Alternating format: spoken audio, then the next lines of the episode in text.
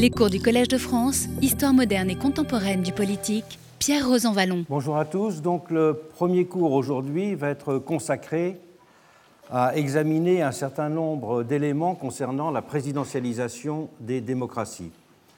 Je ne reprends pas l'historique de la présidentialisation des démocraties car je considère que le cours de l'an dernier a permis d'explorer les trois grands moments de cette histoire 1848 euh, en France, euh, Weimar en Allemagne, et puis bien sûr euh, le moment gaulliste en France. La présidentialisation, il faut toujours avoir ces éléments en tête à trois dimensions. Une dimension institutionnelle, c'est l'avènement de la prééminence de l'exécutif. Une dimension, et donc ça que l'on rencontre dans tous les pays, une deuxième dimension, elle, constitutionnelle, qui est l'élection au suffrage universel de la tête de l'exécutif, et que là, on ne rencontre que dans un certain nombre de pays. Et troisièmement, une dimension fonctionnelle, la personnalisation de la politique. Cela que l'on rencontre dans tous les pays, que le président, la tête de l'exécutif, soit élu au suffrage universel, ou bien que euh, le chef de l'exécutif, un Premier ministre, soit déterminé par euh, ce qu'on a coutume d'appeler en sciences politiques des élections masquées. Dans le, présent cours, je voudrais d'abord m'interroger sur euh, les ressorts démocratiques de la présidentialisation. Car au-delà de la production médiatique d'une personnalisation de la politique, souvent on met l'accent sur cette euh, fonction de médiatique, il y a des ressorts proprement démocratiques à la présidentialisation. Ils sont de, trois ordres. La présidentialisation apporte d'abord une réponse à une demande sociale d'imputation. La démocratie s'appréhende en effet au premier chef comme un régime dans lequel le pouvoir est responsable, l'élection n'étant qu'une des modalités de la mise à l'épreuve de celle-ci. Et la reconnaissance d'une responsabilité implique en effet un jugement elle instaure une forme de dépendance des gouvernants vis-à-vis des gouvernés. Elle n'a ainsi de sens qu'avec un pouvoir personnalisé, car elle doit être attributive pour s'exercer, alors qu'une assemblée, elle, est structurellement irresponsable. C'est un point sur lequel Necker, le premier véritable théoricien du pouvoir exécutif, dans son fameux livre de 1792, Du pouvoir exécutif dans les grands États, avait fortement mis l'accent. Comment avait-il demandé à propos des assemblées révolutionnaires, ne serait-on pas effrayé de l'autorité sans bande d'un être collectif qui, passant dans un clin d'œil d'une nature vivante à une nature abstraite, n'a besoin ni de compassion ni de pitié et ne redoute pour lui-même ni condamnation ni censure. Situé aux antipodes des vues politiques de Necker, un fréron, celui qui est était euh, l'éditeur de l'Orateur du peuple, avait développé une analyse comparable. Il avait appelé en l'an 3 fameusement ses collègues parlementaires à retirer, je le cite, de leurs mains inviolables un pouvoir exécutif qu'il souhaitait, lui, voir confié à des mains responsables. Responsabilité nécessairement liée, de son point de vue, à une élection populaire. Ces deux critiques du régime d'assemblée avaient alors été inaudibles, tant les vertus d'un principe d'impersonnalité constituaient un dogme indiscutable. Mais l'idée fera son chemin. Les citoyens auront en effet clairement le sentiment d'une confiscation, d'une privatisation de l'exercice de la responsabilité du pouvoir dans les gouvernements que l'on peut dire représentatifs, aristocratiques traditionnels. Car tout se jouait alors dans un monde clos, des partis, des arrangements parlementaires, a l'inverse, le principe de l'élection de la tête de l'exécutif radicalise et polarise la responsabilité. Et c'est ce qui rend ce principe attractif pour les masses dépossédées d'une capacité de peser sur le cours des choses. La présidentialisation, en second lieu, répond aussi à une attente sociale de volonté, car la personnalisation de la politique donne un visage à cette volonté. Cette dimension s'est d'abord accrue il est important de le souligner, au fur et à mesure que s'est dissipée l'idée révolutionnaire. Quels qu'aient été ces modes d'expression, cette idée révolutionnaire revenait en effet à encastrer les projets de changement du monde dans une vision plus large du devenir historique. Le marxisme, qui a longtemps dominé l'imaginaire des partis de gauche dans le monde, en a été une des théorisations les plus structurées. Avec lui, c'est l'histoire qui portait sur ses épaules la demande de volonté, constitutive de la modernité démocratique. Volonté dont chaque individu pouvait ensuite être un acteur en participant aux organisations chargées d'accompagner et d'accélérer le mouvement de l'histoire.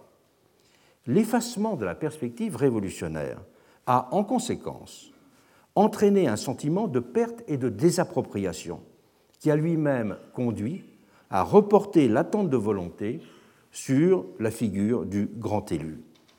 Report d'autant plus marqué que le pouvoir exécutif n'a cessé de s'affirmer. La présidentialisation, personnalisation des démocraties correspond en troisième lieu à une demande de plus grande lisibilité des institutions et des mécanismes de décision. Dans un monde gouverné par la complexification de ces mécanismes, marqué par l'anonymat toujours croissant des grandes bureaucraties, elle répond à une attente de simplification et de plus grande visibilité de la sphère politique. La tête de l'exécutif, avec l'omniprésence de son image et la reproduction de toutes ses paroles, tranche avec l'opacité ambiante du système politico-administratif. Cette présidentialisation se présente par ce troisième biais aux yeux des citoyens comme le vecteur d'une possible, je dis bien possible, réappropriation sensible de la vie politique. Ces trois vecteurs démocratiques rendent, à mon sens, ce mouvement irréversible. Mais il faut immédiatement noter qu'ils peuvent en même temps être regardés d'un œil suspicieux, chacun d'entre eux pouvant se retourner contre lui-même. L'exercice de la responsabilité s'opère ainsi plus clairement, mais en prenant simultanément la forme d'un chèque en blanc. L'exercice plus direct de la volonté risque de son côté en permanence de se dégrader en volonté spectacle. La possibilité d'une lisibilité plus grande des institutions peut enfin n'être qu'un mirage, un effet de communication. La présidentialisation des démocraties s'avère ainsi aussi problématique qu'incontournable. Mais on ne peut en rester à un constat aussi sommairement établi. Pour avancer dans l'analyse, il faut distinguer dans ce caractère problématique ce qui tient au mode d'institution et de légitimation de l'exécutif, l'élection, et ce qui renvoie à la nature même du présidentialisme, la suprématie de l'exécutif sur le législatif. Considérons d'abord les limites spécifiques de la légitimation par l'élection dans le cas présidentiel. Les théories classiques de la légitimité ont été les théories de l'autorisation du pouvoir rendant acceptable l'exercice d'un commandement. C'est bien de cette façon que Max Weber avait construit sa fameuse typologie. C'est aussi de cette façon que Ferrero avait compris les choses dans un ouvrage lui aussi mûri dans la tourmente d'un conflit mondial, Les génies invisibles de la cité, livre qui était un des livres de chevet du général de Gaulle. Les principes de légitimité, disait Ferrero, sont des justifications du pouvoir, c'est-à-dire du droit de commander. Parmi toutes les inégalités humaines, poursuivait-il, aucune n'a autant besoin de se justifier devant la raison que l'inégalité établie par le pouvoir. Si le pouvoir vient d'en haut, la légitimité, estimait-il, en parlant des sociétés modernes, vient toujours d'en bas, car elle implique d'une manière ou d'une autre le consentement actif ou passif, mais sincère, de ceux qui doivent obéir. Consentement essentiellement exprimé par le biais de l'élection en démocratie. Le maître mot de la démocratie, en déduisait logiquement Max Weber, est de choisir directement un chef. C'est la définition la plus concise que l'on puisse effectivement donner de la démocratie d'autorisation. Tout un ensemble de réflexions contemporaines sur le leadership en démocratie reviennent toujours in fine à cette théorie weberienne des liens entre charisme et choix populaire. Et l'extension planétaire de l'élection suffrage universel de la tête de l'exécutif témoigne de la force de ce qui est devenu une sorte d'évidence pratique. Mais cette vision n'a en même temps cessé de susciter des résistances et des interrogations, tant il apparaît évident que l'élection ne suffit pas à régler le rapport entre gouverné et gouvernant. Faute d'alternative, elle a pourtant fini par s'imposer, même si c'est souvent sur le mode d'une fatalité résignée. Le problème est que les limites d'une légitimation par le seul suffrage universel sont particulièrement marquées dans le contexte du présidentialisme.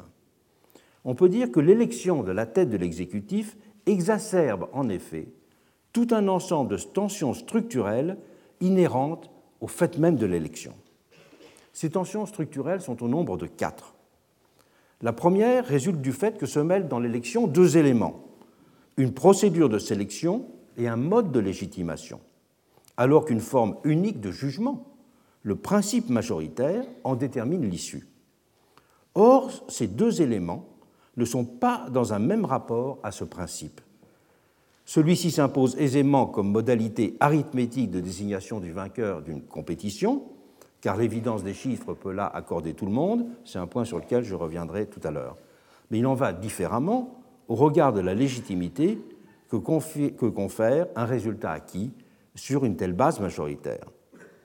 L'achèvement satisfaisant d'une procédure de sélection se double ainsi d'une légitimation inaccomplie.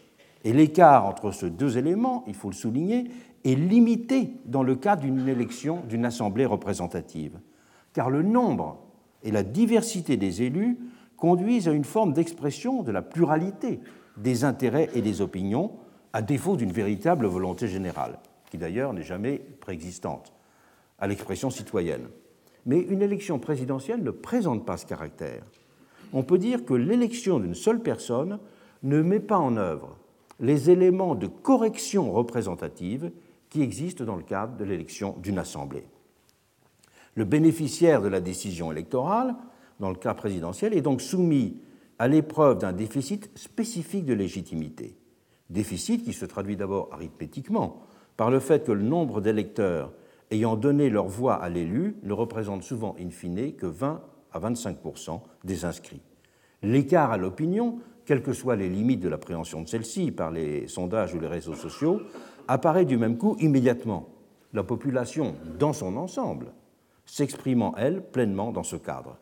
L'écart du peuple social au peuple électoral est donc particulièrement manifeste dans le cadre de cette élection. En second lieu, toute élection se lie à l'expression d'un divorce entre le type de qualités qui font le bon candidat et celles qui sont requises pour gouverner efficacement. Le bon candidat doit être capable d'attirer à lui les électeurs. Il s'agit pour lui de séduire, de manifester sa proximité, d'agglomérer des populations composites, et donc de multiplier des promesses, au moins partiellement contradictoires, et de tenir des langages différents. Tout cela à des degrés certes divers, tandis que gouverner oblige à afficher des choix et rend difficile de suivre trop longtemps des routes divergentes. Gouverner, pourrait-on dire, c'est prendre des décisions qui déchirent périodiquement le voile d'imprécision calculée que le langage politique s'efforce en permanence de tisser. Un tel divorce est donc structurellement générateur de déception et produit un rejet du monde politique. Mais ce divorce est beaucoup moins prononcé s'il s'agit d'élire de simples représentants.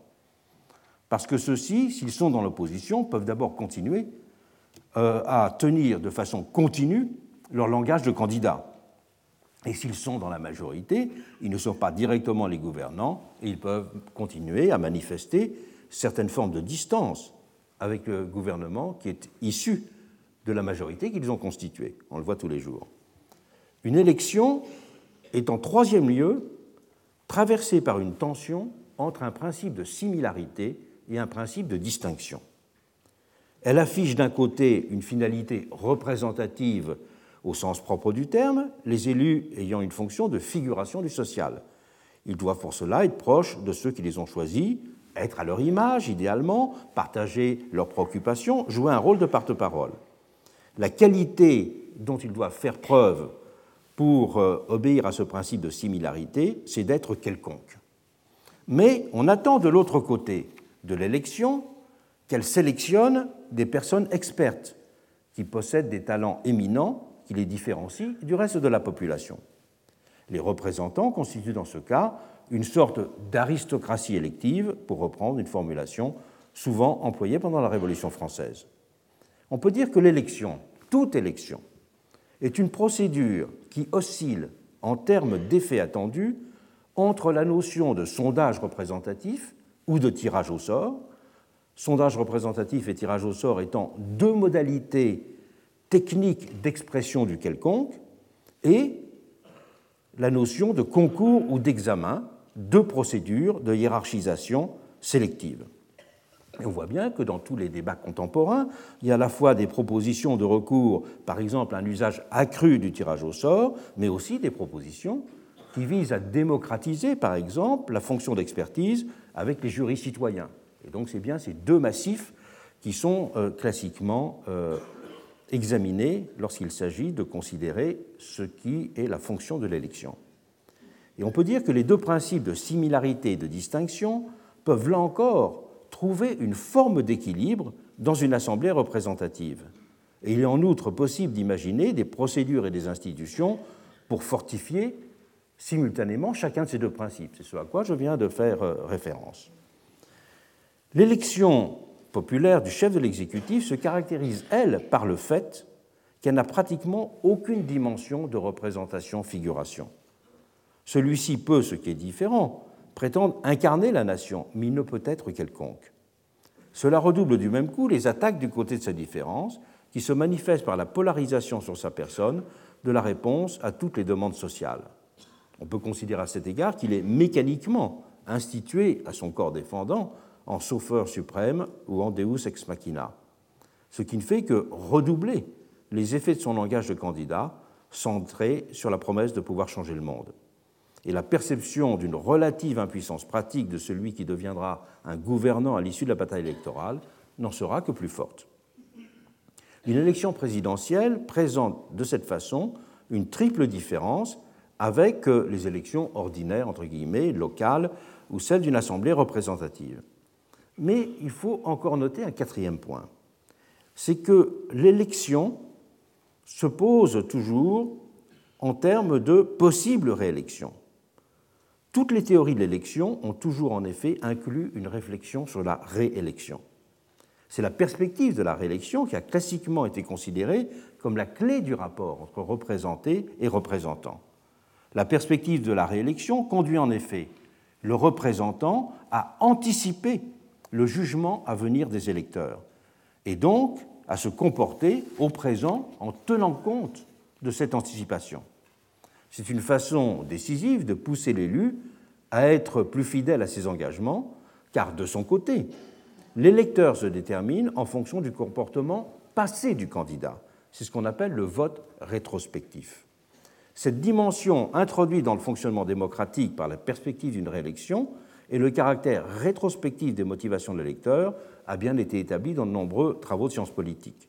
De même qu'a été évalué l'avantage qu'il y avait à être le candidat sortant. Aux États-Unis, il y a notamment une énorme littérature sur ce qu'on appelle l'incumbency. Mais ces facteurs, qui jouent un rôle très sensible au niveau d'élections locales, sont beaucoup moins marqués dans le cas d'une élection présidentielle. Essentiellement, me semble-t-il, parce que le caractère principalement négatif du vote est dans ce cas plus affirmé, donnant du même coup un avantage substantiel aux primo-candidats dont le langage de campagne n'est pas susceptible d'être contredit par des actes de gouvernement. L'élection populaire de la tête de l'exécutif radicalise enfin l'opération de distinction à laquelle procède tout scrutin, par la position unique qu'elle confère aux détenteurs de cette charge. L'élévation personnelle spécifique de l'élu qui en résulte se double en effet d'une distinction de légitimité par rapport aux autres pouvoirs, en établissant un lien direct avec les électeurs, c'est-à-dire sans la médiation organisée des partis, l'élu est doté d'une sorte de super-légitimité qui tend mécaniquement d'ailleurs à alimenter un certain illibéralisme. Cette hiérarchie implicite entre légitimité faible du pouvoir législatif expression des divisions partisanes et donc par essence divisée, et légitimité forte de l'exécutif, expression de l'un du social, a été au cœur de la vision gaulliste. De Gaulle s'en était longuement expliqué, notamment dans la célèbre conférence de presse du 31 janvier 1964. L'esprit de la Constitution nouvelle, avait-il alors dit, consiste, tout en gardant un Parlement législatif, à faire en sorte que le pouvoir ne soit plus la chose des partisans, mais qu'il procède directement du peuple, ce qui implique que le chef de l'État élu par la nation en soit la source et le seul détenteur. Vous savez, il était très critique du modèle présidentiel américain, qui implique euh, une stricte séparation des pouvoirs qu'il jugeait inapplicable en France du fait de la rigidité des divisions partisanes. Pour lui, le présidentialisme était d'abord synonyme de légitime concentration des pouvoirs. Il a dit dans des termes sans équivoque. Il doit être évidemment entendu, a-t-il dit dans cette fameuse conférence de presse. Il doit être entendu que l'autorité indivisible de l'État est confiée tout entière au président par le peuple qui l'a élu, qu'il n'en existe aucune autre, ni ministérielle, ni civile, ni militaire, ni judiciaire, qui ne soit conférée et maintenue par lui. Et la distinction entre les fonctions et le champ d'action du président et du Premier ministre était pour lui simplement une question de commodité gestionnaire dans les temps ordinaires. Et peu de temps après, il a répété de façon fameuse qu'il fallait distinguer les vainqueurs de compétitions locales et l'élu national. Donc euh, des élus n'étaient que des vainqueurs de compétitions locales et d'autres étaient des élus nationaux. D'où la potentialité que l'on peut dire illibérale du présidentialisme. Celle-ci ne découle pas en soi du phénomène de polarisation, personnalisation, mais découle du lien de celui-ci avec une conception étroitement majoritaire de la démocratie. Le problème de la règle majoritaire, je reviens rapidement sur ce point que je n'ai fait qu'évoquer tout à l'heure, et qu'elle superpose pratiquement un principe de justification et une technique de décision, alors que ces deux éléments ne sont pas de même nature et n'entraînent pas les mêmes conséquences. En tant que procédure, la dimension arithmétique du principe majoritaire s'impose facilement à l'esprit, car tout le monde peut s'accorder sur le fait que 51 est supérieur à 49. Et son adoption permet d'imposer de façon incontestable un choix, donnant à la démocratie, sa définition la plus simple, c'est le pouvoir du dernier mot. Et l'arithmétique est la forme absolue du pouvoir du dernier mot. Mais en termes sociologiques, on ne peut pas dire que la majorité exprime l'ensemble du peuple. Elle ne désigne qu'une fraction de celui-ci, même si elle est dominante. Or, la légitimation du pouvoir par les urnes a toujours renvoyé à l'idée d'une volonté générale qui s'exprimait. On a seulement fait comme si le plus grand nombre exprimait cette volonté. C'est sur cette fiction que repose l'élection démocratique. Fiction que l'on peut dire techniquement justifiée, mais dont le caractère de fiction doit rester présent à l'esprit. C'est ce qui conduit d'ailleurs à considérer comme limitée la légitimité d'un pouvoir consacré de cette façon. Cette limitation prenant par exemple la forme de la reconnaissance de droits intangibles des individus limitation qui procède en second lieu du fait que l'autorisation de gouverner que donne l'élection, en constituant l'égalité d'un pouvoir, ne vaut pas comme validation automatique de toutes les actions et décisions de ce pouvoir. Le propre de l'élection au suffrage universel de la tête de l'exécutif est ainsi d'exacerber la fiction démocratique en donnant une superlégitimité que l'on pourrait dire d'ordre strictement fonctionnel du fait de la taille de l'électorat concerné. Le propre du césarisme est d'être fondé sur la confusion d'une telle superlégitimité fonctionnelle qui conduit à une hiérarchisation des pouvoirs et d'une justification démocratique, fondée, elle, sur l'expression de la volonté générale, qui conserve, dans le cadre d'une élection présidentielle, pourtant cette dimension de fiction. Le césarisme, prolongeant d'ailleurs cette première confusion fautive en évaluant toute expression sociale à l'aune de ce critère de représentation numérique. Je rappelle que Napoléon III justifiait de cette façon la nécessité ou la liberté qu'il avait de brider la liberté de la presse, en disant que la presse n'avait aucun caractère représentatif. Les journalistes, disait-il, n'expriment que des idées personnelles car ils n'ont pas été élus, alors que le pouvoir, lui, a été élu par une majorité. Et donc la parole de l'élu de la nation doit être doit l'emporter sur la parole privée de ceux qui justement n'ont pas élu. Et donc la presse, disait-il, est une rivale illégitime des pouvoirs publics. Et aujourd'hui dans le monde, de fait, un certain nombre de gouvernements reprennent exactement euh, cette théorie, pourrait-on dire, euh, euh, du, césarisme. Sans avoir le droit d'élire, écrivait Granier de Cassagnac, un des grands théoriciens du régime de Napoléon III, la presse cherche à diriger les élections. Sans avoir le droit de figurer dans les corps délibérants, elle cherche à influer les délibérations. Sans avoir le droit de siéger dans les conseils du souverain, elle cherche à provoquer ou à prévenir les actes du gouvernement. De cette façon-là, on peut dire que le césarisme ramène l'ensemble des pouvoirs sociaux à ce pouvoir fondamental qui, lui, a été prouvé en quelque sorte, dont la nature dominante a été prouvée par l'élection. On peut dire que la pente vers une telle interprétation, explicitement illibérale, dans le cas français, est en quelque sorte assouplie, parce que la France est restée un État de droit.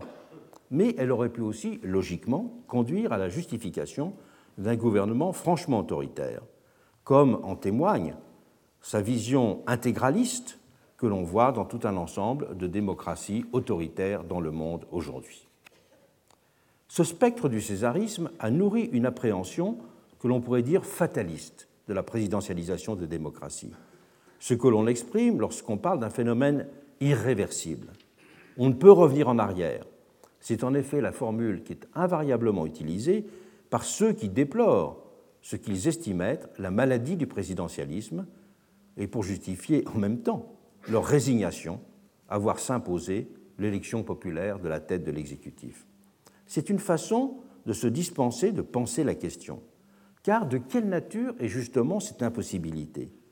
Tient-elle seulement à la force d'une habitude?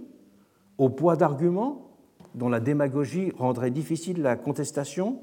Ce serait alors dire qu'il est impossible de critiquer le suffrage universel dès lors qu'il a été accordé, qu'il y aurait un fait devenu irrésistible avec lequel il faudrait dorénavant composer. C'est d'ailleurs de cette façon que les conservateurs avaient effectivement fini par considérer le suffrage universel dans les dernières décennies du XIXe siècle en Europe. L'invocation de cette irrésistibilité du suffrage universel leur avait permis de dénigrer intellectuellement ce suffrage tout en consentant dans les faits à ce qu'il se soit imposé. C'était une sagesse d'impuissance qui s'était imposée à leur esprit. On ne saurait reproduire aujourd'hui cette attitude. L'élection présidentielle doit être justifiée en son principe et pas seulement comme une concession au hasard de l'histoire. Cette justification tient au fait qu'elle mobilise les citoyens, leur confère importance et dignité, les intéresse à la politique, même si elle exacerbe simultanément, comme on l'a vu, les dangers, les pathologies et les limites propres à toute élection. Le vrai remède est double. Il consiste d'abord à organiser le présidentialisme comme régime, de telle sorte que soit contrôlée sa propension à l'illibéralisme, et ensuite à le penser comme gouvernement démocratique. Parlons d'abord de la régulation de l'illibéralisme comme régime. Trois grandes techniques ont été utilisées. L'encadrement de l'élection, la reparlementarisation des démocraties et le retour à des pouvoirs impersonnels. L'encadrement de l'élection d'abord. De toute l'élection, celle de la tête de l'exécutif est déjà, il faut le noter, la plus strictement encadrée dans de nombreuses constitutions. Presque partout, les constitutions prévoient une limitation du nombre de mandats qui peuvent être exercés ou fixent des règles de consécutivité, règles qui sont toujours plus contraignantes que celles qui régissent les élections de parlementaires ou d'élus. Regardons qu'aux États-Unis, le Sénat américain est maintenant devenu presque un Sénat à l'ancienne composé de figures euh, riches qui sont en place depuis peut-être euh, une vingtaine d'années pour euh, beaucoup d'entre elles, alors qu'aux États-Unis, le mandat du président est limité à deux. On notera d'ailleurs que c'est sur ce point que se joue très souvent la dérive autoritaire des régimes. La dérive autoritaire des régimes passe souvent par le fait que des présidents en exercice manœuvrent pour introduire des modifications constitutionnelles qui visent à supprimer ce type de limites. c'est quelque chose de très fréquent, on le voit tous les jours. La possibilité, en second lieu, d'un recours à des procédures de révocation a souvent été mise en avant pour peser sur les élus et les inviter à rester fidèles à leurs engagements. Et le débat sur l'introduction de ces procédures a une longue histoire. On en retrouve la trace dans l'Antiquité, il a aussi lieu au moment de la Révolution française ou lors de la discussion de la Constitution américaine de 1787. Au XIXe siècle, l'exemple de la Commune de Paris a encore souvent été évoqué, et on se souvient des célèbres formules de Marx à ce sujet, ainsi que les promesses de Lénine en 1917 n'ont suivi d'effet d'un pouvoir des soviets fondé sur la notion de possible révocation. Mais la question, il faut le souligner, a plus souvent été abordée sous les espèces d'un vague idéal démocratique que précisément discuté en termes procéduraux pour être mis en application. Cette notion de révocation est en fait beaucoup plus complexe qu'il ne semble. Elle s'est historiquement inscrite dans trois cadres fort différents. Premier cadre, celui de la mise en œuvre d'une procédure judiciaire qui vise à destituer le titulaire d'une charge publique. C'est le cas de l'impeachment américain. Procédure qui a conduit à plusieurs reprises à mettre en accusation un président.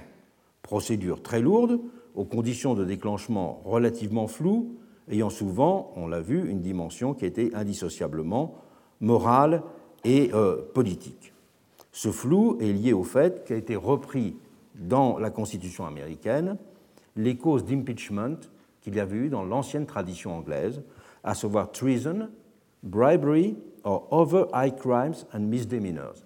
C'est-à-dire que la notion de misdemeanors, de délit, est extrêmement vague, alors que celle, bien sûr, de trahison et de corruption est plus euh, précise.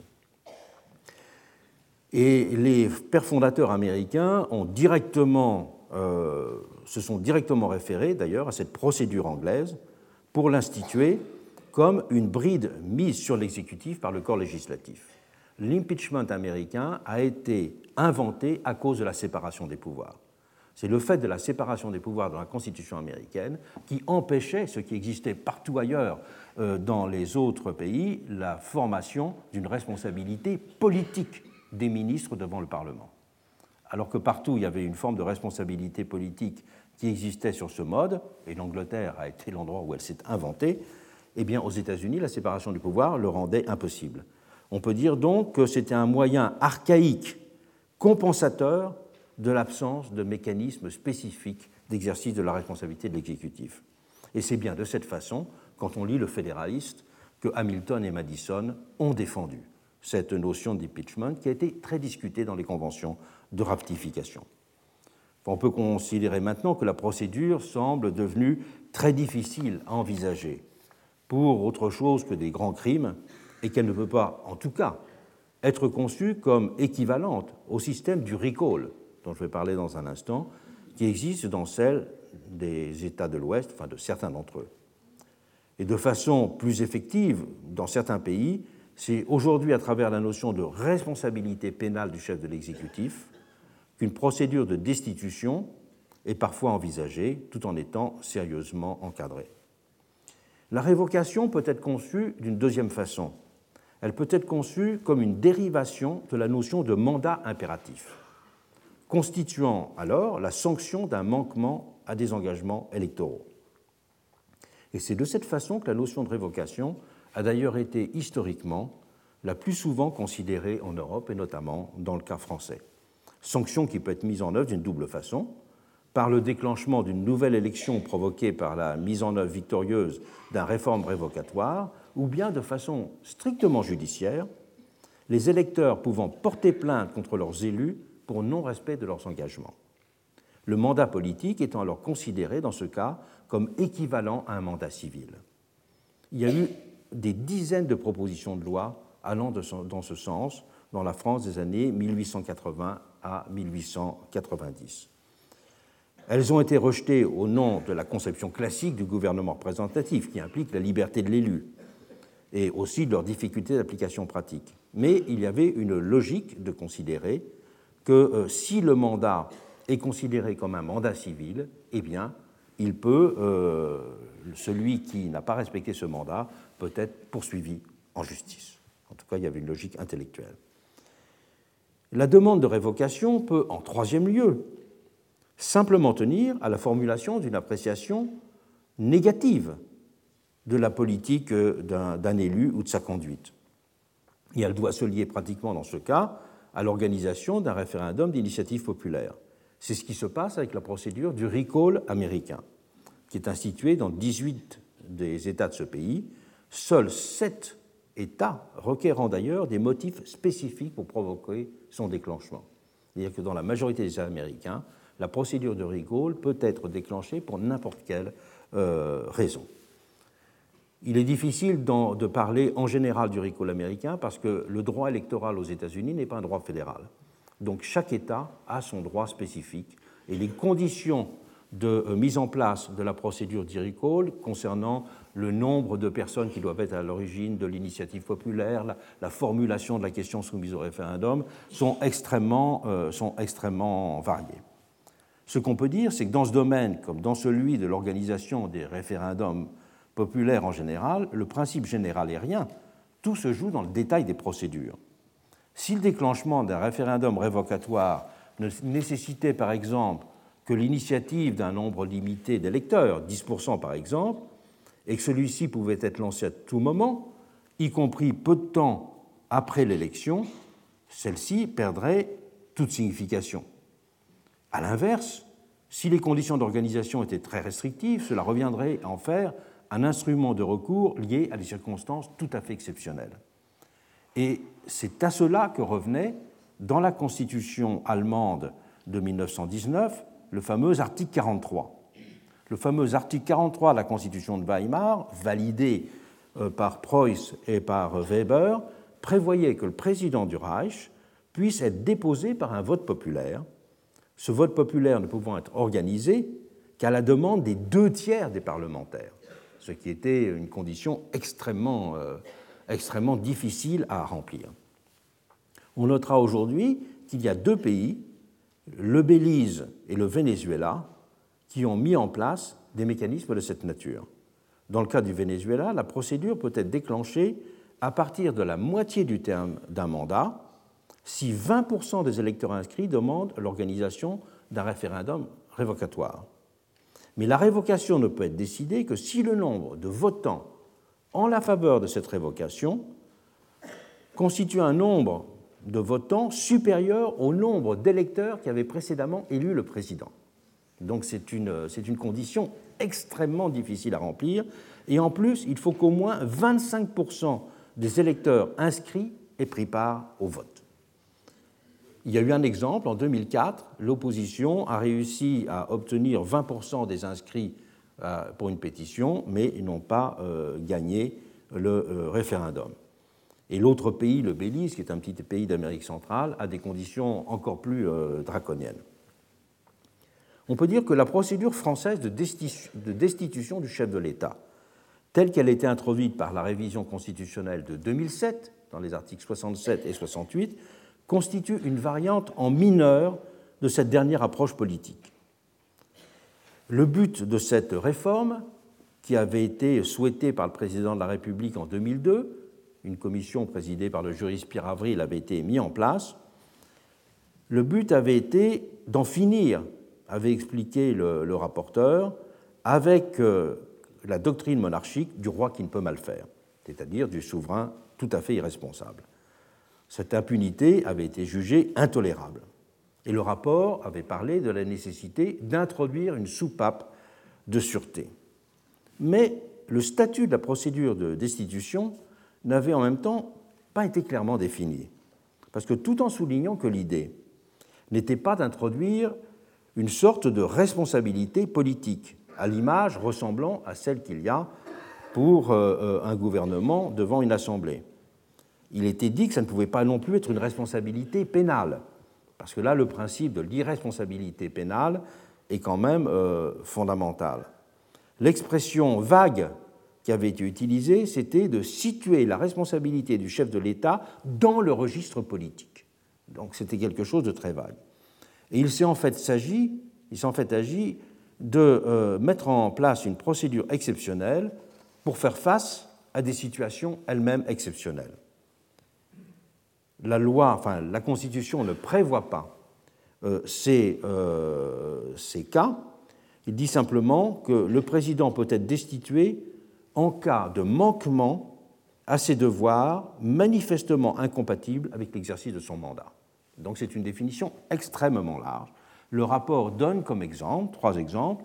Avant, le président pouvait, toutes les constitutions des pays disent que pour haute trahison, un président peut être destitué.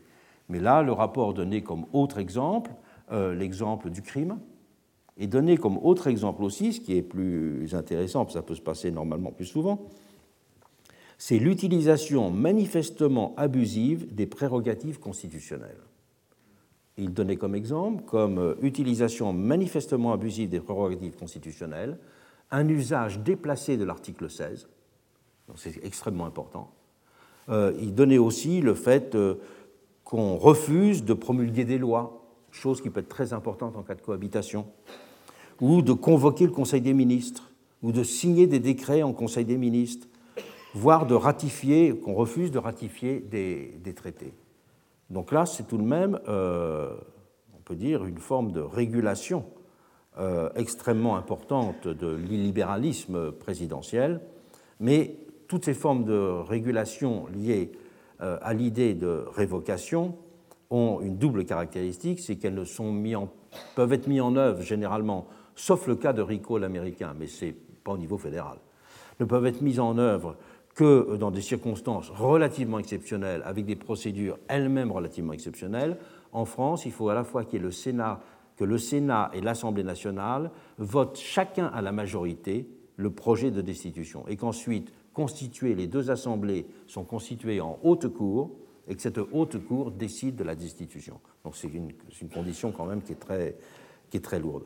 Mais indépendamment de cet usage dans les circonstances exceptionnelles, le problème euh, des mécanismes de révocation, c'est qu'ils participent d'une correction de la procédure électorale. Ils restent inscrits dans le champ ainsi de la démocratie d'autorisation, parce qu'ils font toujours reposer sur l'élection ou des conditions de destitution d'un élu et de réélection d'un autre la charge de l'accomplissement démocratique. Le deuxième grand vecteur de limitation de l'illibéralisme présidentiel, a consisté à réfléchir à la reparlementarisation des démocraties. Il faut rappeler que la présidentialisation des démocraties s'était presque partout accompagnée de la mise en place de ce qu'on avait appelé le parlementarisme rationalisé. Et on a désigné par ce terme de parlementarisme rationalisé l'ensemble des mécanismes et des formes d'encadrement de l'activité parlementaire qui euh, permettait de prévenir des risques d'instabilité gouvernementale chronique, ceux qui sont inhérents au régime d'assemblée euh, normaux qui avaient constitué au XIXe siècle et encore dans l'entre-deux-guerres l'idéal type du parlementarisme. Ces mécanismes consistent pour l'essentiel à rendre plus difficile la mise en œuvre de la responsabilité ministérielle par l'adoption de mécanismes procéduraux contraignants qui régissent le fonctionnement parlementaire.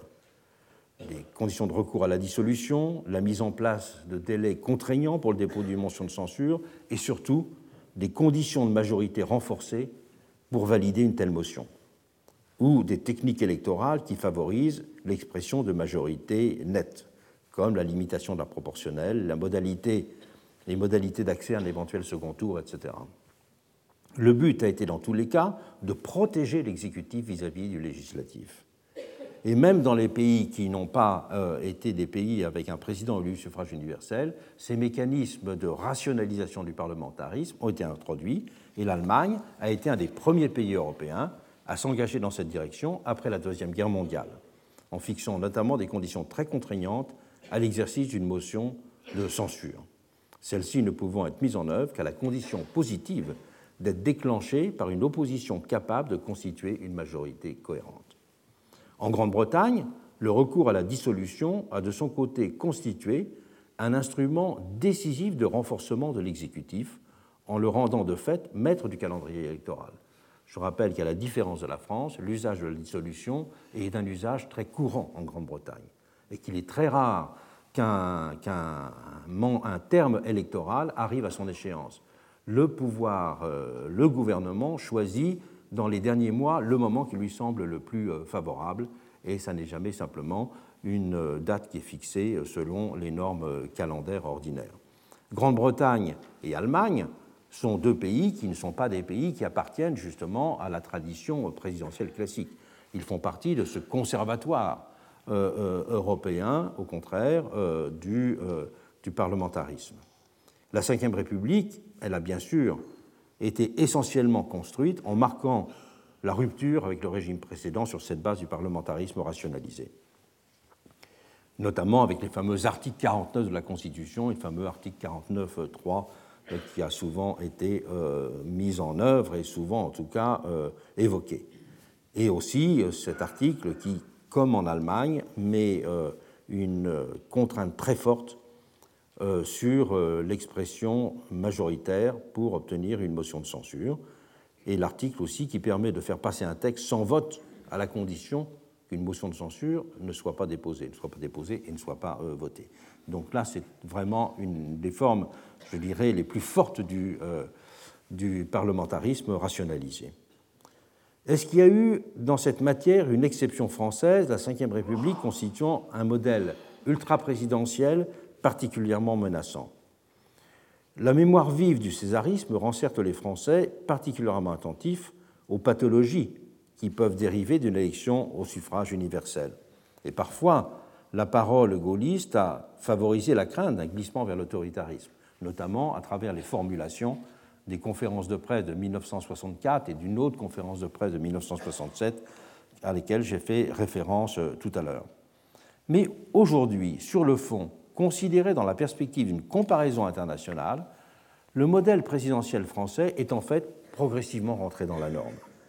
Si en France comme ailleurs, le rôle politique du Parlement dans la direction du pays a été politiquement secondarisé, l'ascendant de l'exécutif étant clairement affirmé, les fonctions parlementaires de contrôle, d'évaluation et d'interpellation ont en effet été parallèlement renforcées, notamment à travers la grande réforme constitutionnelle de 2008 qui a amendé 47 articles de la Constitution.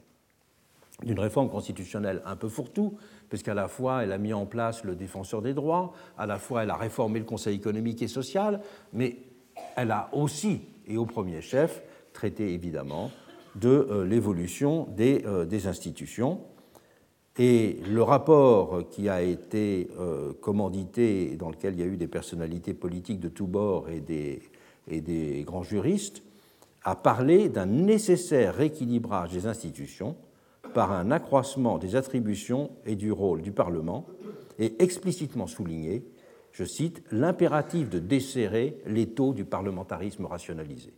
Donc c'est véritablement un tournant, et ce tournant a même fait parler de nouvelle euh, constitution.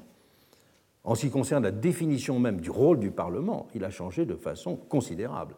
Car dans les, constitutions euh, je dirais, traditionnelles, le rôle du Parlement, c'est d'élaborer la loi. Alors que là, la réforme constitutionnelle, en son article 27, dit simplement que le Parlement a trois fonctions.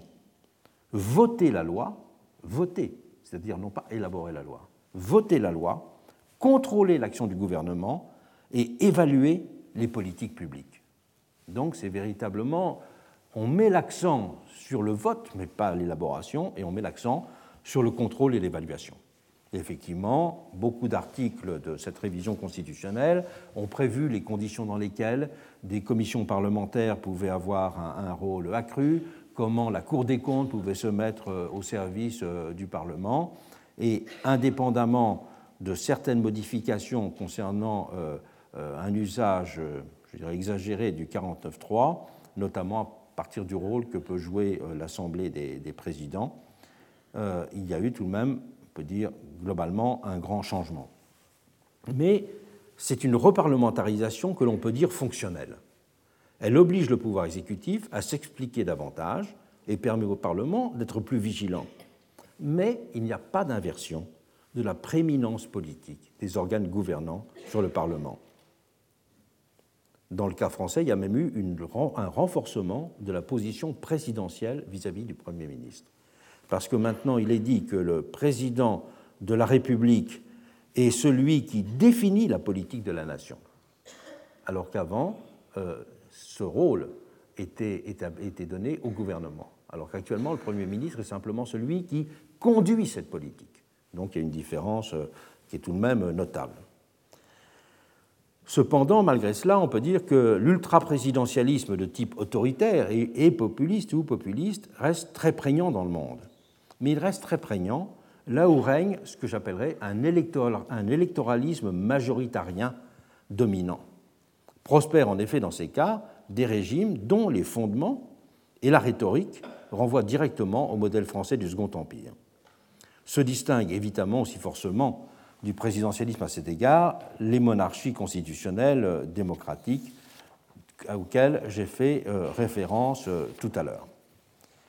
La troisième façon, très importante, d'avoir en quelque sorte canalisé les potentialités illibérales présidentialisme, c'était la résurgence de nouvelles formes d'impersonnalité dans les démocraties.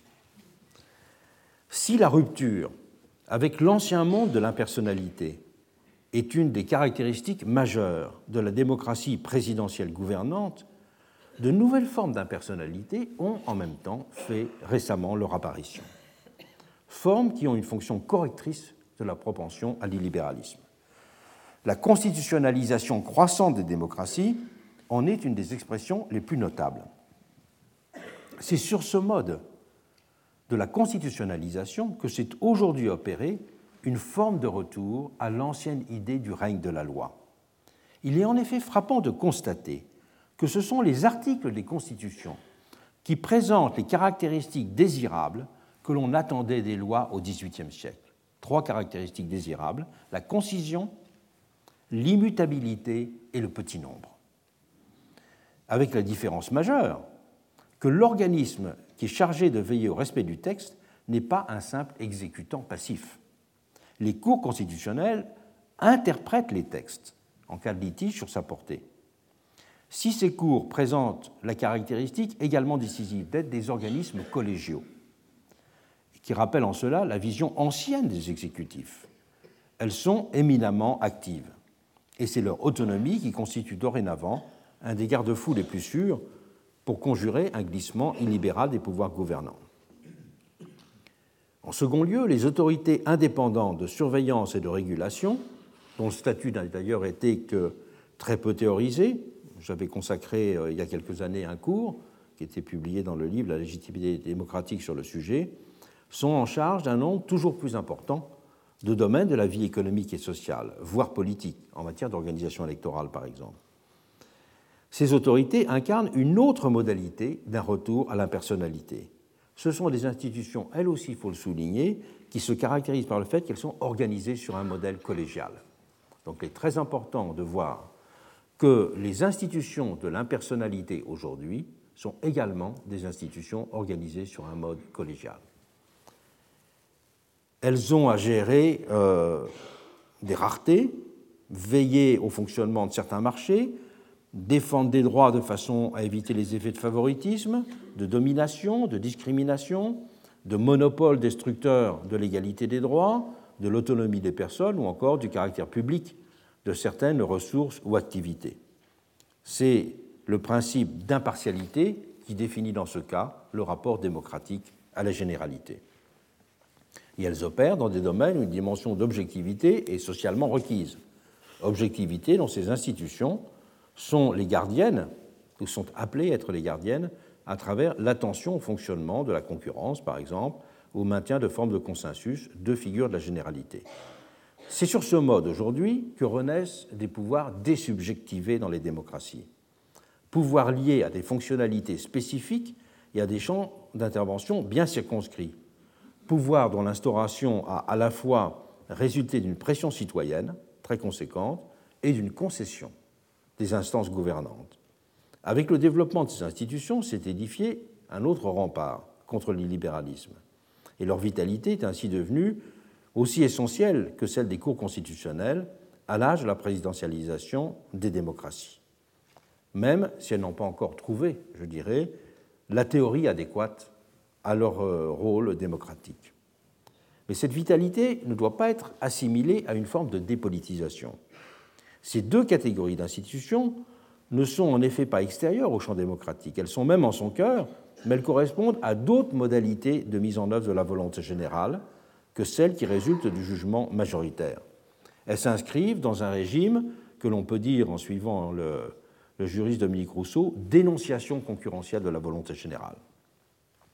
Ces instances encadrent et régulent les organes gouvernants, mais ne les remplacent pas. Ceux-ci conservent un champ d'action considérable, celui de tous les domaines dans lesquels des différents en matière de gestion économique, de politique publique ou de conception de la justice, pour ne prendre que quelques exemples, appellent là des choix tranchants. Ces institutions ne procèdent donc pas, il est très important de le souligner, des perspectives qui sont, elles, franchement antipolitiques et antidémocratiques, qui sont liées à la vision de l'impersonnalité qui sous-tend la notion de constitutionnalisme économique, tel qu'il a été défini par euh, James Buchanan dans le prolongement des travaux de Hayek. Ces auteurs en revenaient, eux, avec cette notion de constitutionnalisme économique, à l'utopie du XVIIIe d'un monde uniquement régi par le marché, jugé exprimer la plus objective des règles, celle de l'ordre naturel. Et Hayek, on le sait, avait défini dans cette perspective l'idée d'une démarchie comme type d'ordre concurrent de la démocratie, dans lequel la volonté humaine ne jouerait plus aucun rôle. Cette volonté humaine étant jugée structurellement arbitraire, que ce soit pour des raisons d'information incomplète ou de biais partisans.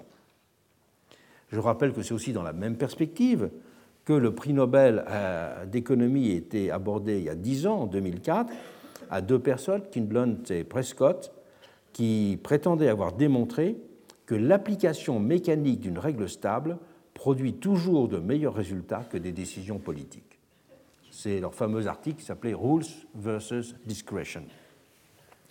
Chez eux, comme chez Buchanan ou Hayek, la règle génératrice d'automaticité est destinée à éliminer l'idée même de choix qui pourrait être alternatif. Et donc s'agit là d'une impersonnalité totalisante et non pas de l'impersonnalité fonctionnelle à laquelle correspondent l'activité des autorités indépendantes et des cours constitutionnels. Se distinguent aussi de cette impersonnalité fonctionnelle les formes de gouvernement par les nombres et de gouvernance. La notion de gouvernement, enfin l'expression de gouvernement par les nombres ayant été euh, employée par Alain Suppiot dans son cours ici il y a deux ans. Un exemple de ce gouvernement par le nombre qui ne cesse de faire la une de l'actualité, est constitué par les déficits chiffrés de déficit budgétaire admissibles dans les pays de l'Union européenne tels qu'ils ont été fixés par le traité de stabilité. Tous les habitants de l'Europe ont en tête, par exemple, le chiffre de 3%, qui définit le plafond budgétaire autorisé en pourcentage rapporté au, au PIB. Tant il a fait l'objet de commentaires quotidiens dans la presse. Son caractère mécanique est souvent contesté et son application fait l'objet d'incessantes négociations. Et on a parlé à ce propos de pilotage automatique. Mais il ne s'agit pas dans ce cas d'un constitutionnalisme économique au sens de celui de Buchanan et de Hayek. Ces chiffres ne font en effet que servir de substitut minimaliste à un défaut de constitution de l'Europe en un espace politique unifié. Le, pilotage automatique, c'est en effet ce sur quoi on peut s'accorder quand on ne s'accorde sur rien d'autre. Donc il a une dimension politique et il n'a pas une dimension théorique. C'est une dimension politique du pilotage automatique qui fait donc la différence avec le constitutionnalisme économique. Et donc le constitutionnalisme économique qui viserait, et c'était proposé, à introduire dans des constitutions, là, des chiffres euh, de déficit budgétaire admissible ne sont pas du même ordre que euh, ce gouvernement par les chiffres, me semble-t-il, au niveau euh, européen. Il en va de même avec la notion de gouvernance. Elle renvoie à des modes de pilotage et de décision interactifs qui associent une pluralité d'acteurs, États, ONG, opérateurs privés, dans des processus enchevêtrés et continus de négociation et de compromis, qui ne s'insèrent pas dans un univers hiérarchisé de normes. Un niveau microéconomique, c'est l'équivalent d'une gestion décentralisée et participative. Au niveau international, puisque c'est surtout au niveau international que l'on parle de gouvernance, ou parfois au niveau local, disons, pensons aux conférences sur le climat pour illustrer le propos, c'est là aussi le substitut à un inexistant gouvernement mondial, sous les espèces d'un bricolage participatif. Et donc, ça n'a pas du tout le même statut que euh, la prétention, je dirais, théorique, là aussi, qu'il y a derrière euh, l'idée d'impersonnalité chez Hayek était théorisée de façon politique. On est dans ce cas du gouvernement par les nombres ou dans celui de la gouvernance dans des formes d'entre-deux pré-politiques et pré-démocratiques. Ces trois différentes façons, par la régulation de l'élection, euh, par euh, l'impersonnalité ou par la reparlementarisation, ces trois façons de concevoir l'encadrement des potentialités illibérales du présidentialisme peuvent jouer un rôle majeur, mais elles ne répondent pas à la question de l'exercice démocratique au quotidien de ce pouvoir. Et donc, ce sont cette question que nous allons explorer dans les séances qui viennent, à commencer par tout à l'heure. À partir de maintenant, les séances de ce cours vont être consacrées à proposer une théorie du gouvernement démocratique.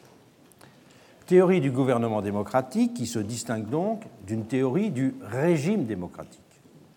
À cette théorie du régime, j'ai consacré notamment euh, les cours qui ont abouti à la publication du livre sur la légitimité démocratique et j'ai dans la séance précédente j'ai analysé les conditions dans lesquelles le, la démocratie à l'âge présidentiel pouvait être redéfinie comme régime.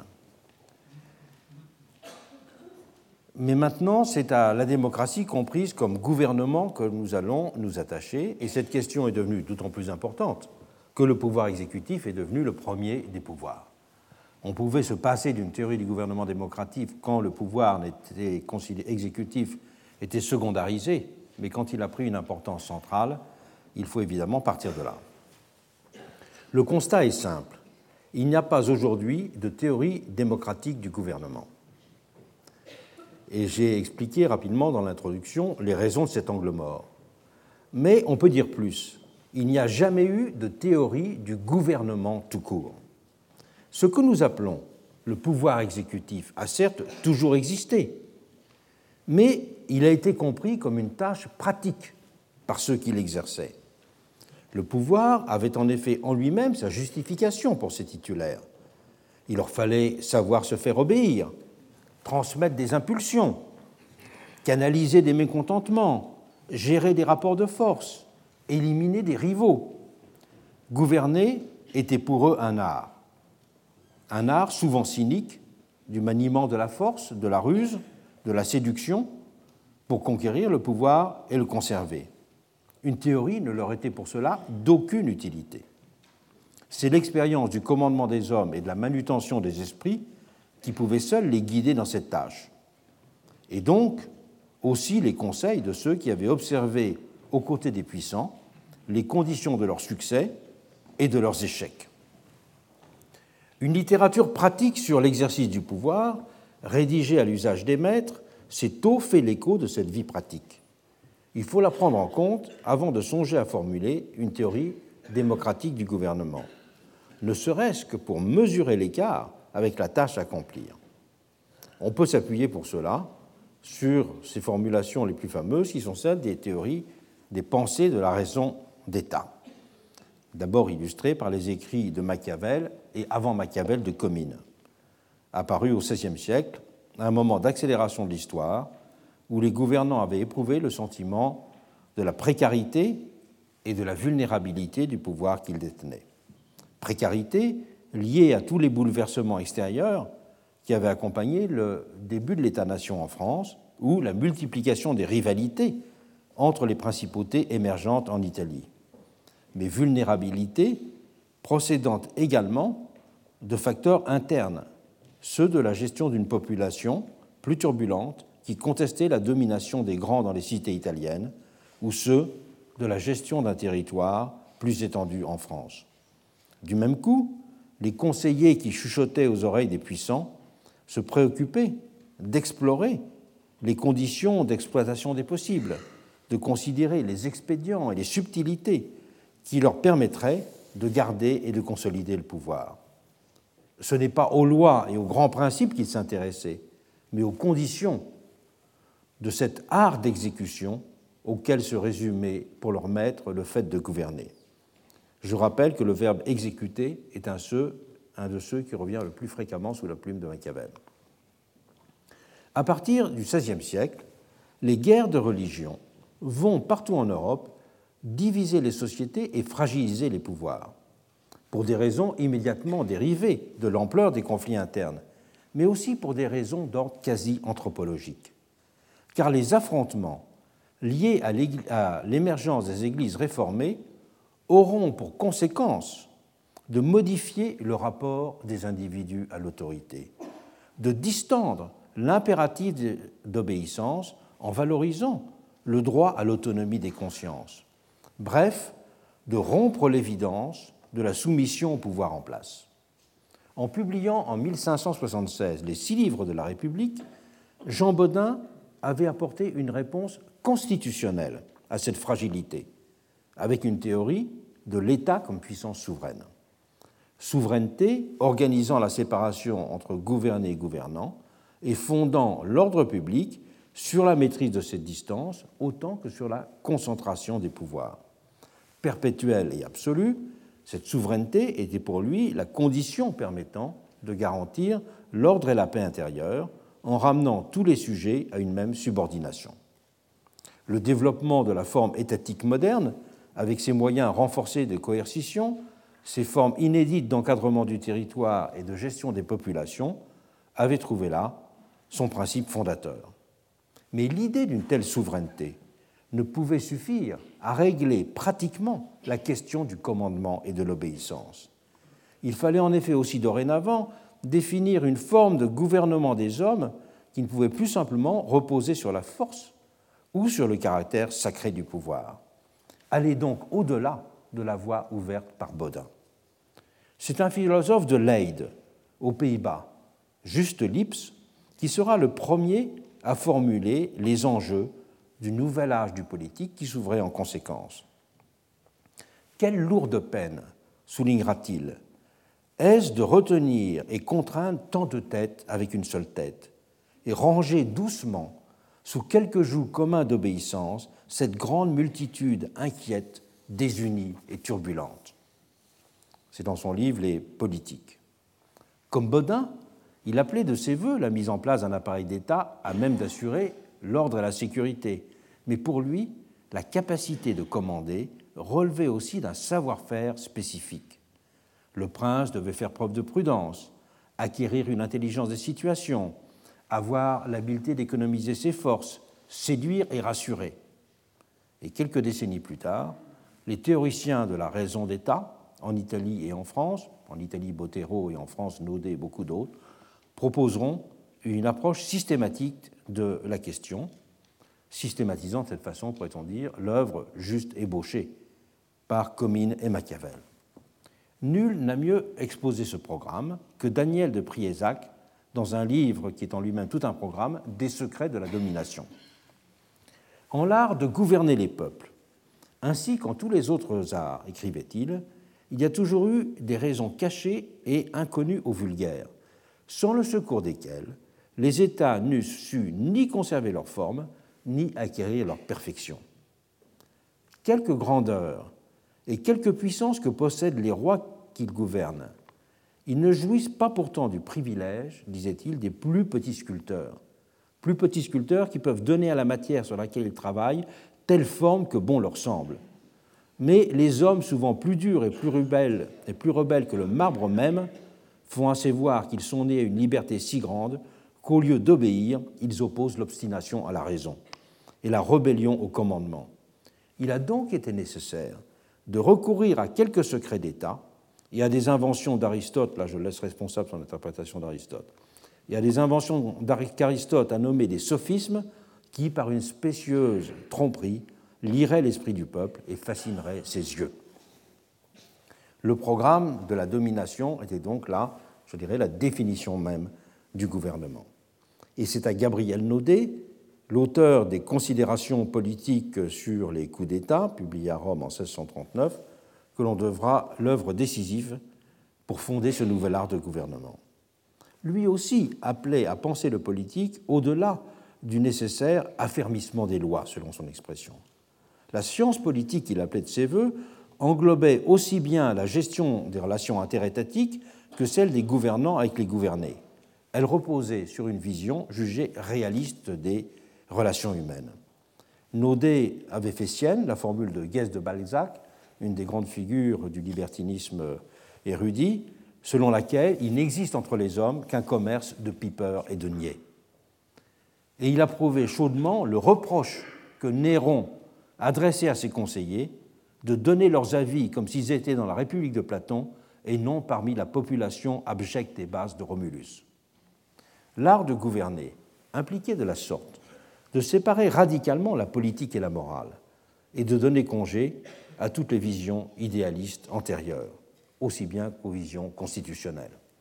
Pour Naudet, il fallait considérer que le salut de l'État était premier et que sa sauvegarde relevait d'un ordre autonome, régi par des règles spécifiques. Il justifiera ainsi le massacre de la Saint-Barthélemy, autant que les pratiques de l'Inquisition, car il s'agissait à ses yeux d'un excès du droit commun à cause du bien public, formule qui sera souvent reproduite. C'était, disait-il, des actions hardies et extraordinaires que les princes sont contraints d'exécuter aux affaires difficiles et comme désespérées contre le droit commun, sans garder même aucun ordre ni forme de justice, hasardant l'intérêt du particulier pour le bien public. L'essence du politique résidait ainsi pour lui dans la conquête et la conservation du pouvoir, considérées comme des fins en elles-mêmes. Le ressort de cet art réaliste de gouvernement, théorisé dans l'Europe des XVIe et XVIIe siècles, reposait sur la dissimulation. Qui ne sait pas dissimuler ne sait pas régner. Telle était la maxime essentielle posée par Naudet. Dans son bréviaire des politiciens, Mazarin résumera dans les mêmes termes son message aux gouvernants. Premièrement, simule, deuxièmement, dissimule. Ce n'est donc pas en se plongeant dans les livres que l'on pouvait apprendre à gouverner de cette façon, mais en comprenant les ressorts de la nature humaine afin de les manipuler. La, science royale que Naudet a voulu bâtir était un art pratique et réaliste de la domination. Il s'agissait d'utiliser les passions, les superstitions, les peurs pour conserver le pouvoir. Pour lui, l'État ne pouvait subsister qu'au prix de ce travail permanent. Il n'existait pas au repos. Comme Comines et Machiavel avant lui, Naudet avait un sens aigu de la précarité des situations. Toutes les choses du monde, sans en accepter aucune, disait-il, sont sujettes à des révolutions. Les sciences, les empires, les sectes, le monde même n'est pas exempté de cette vicissitude. Gouverner était ainsi pour lui une forme d'interaction toujours mouvante entre le pouvoir et la société.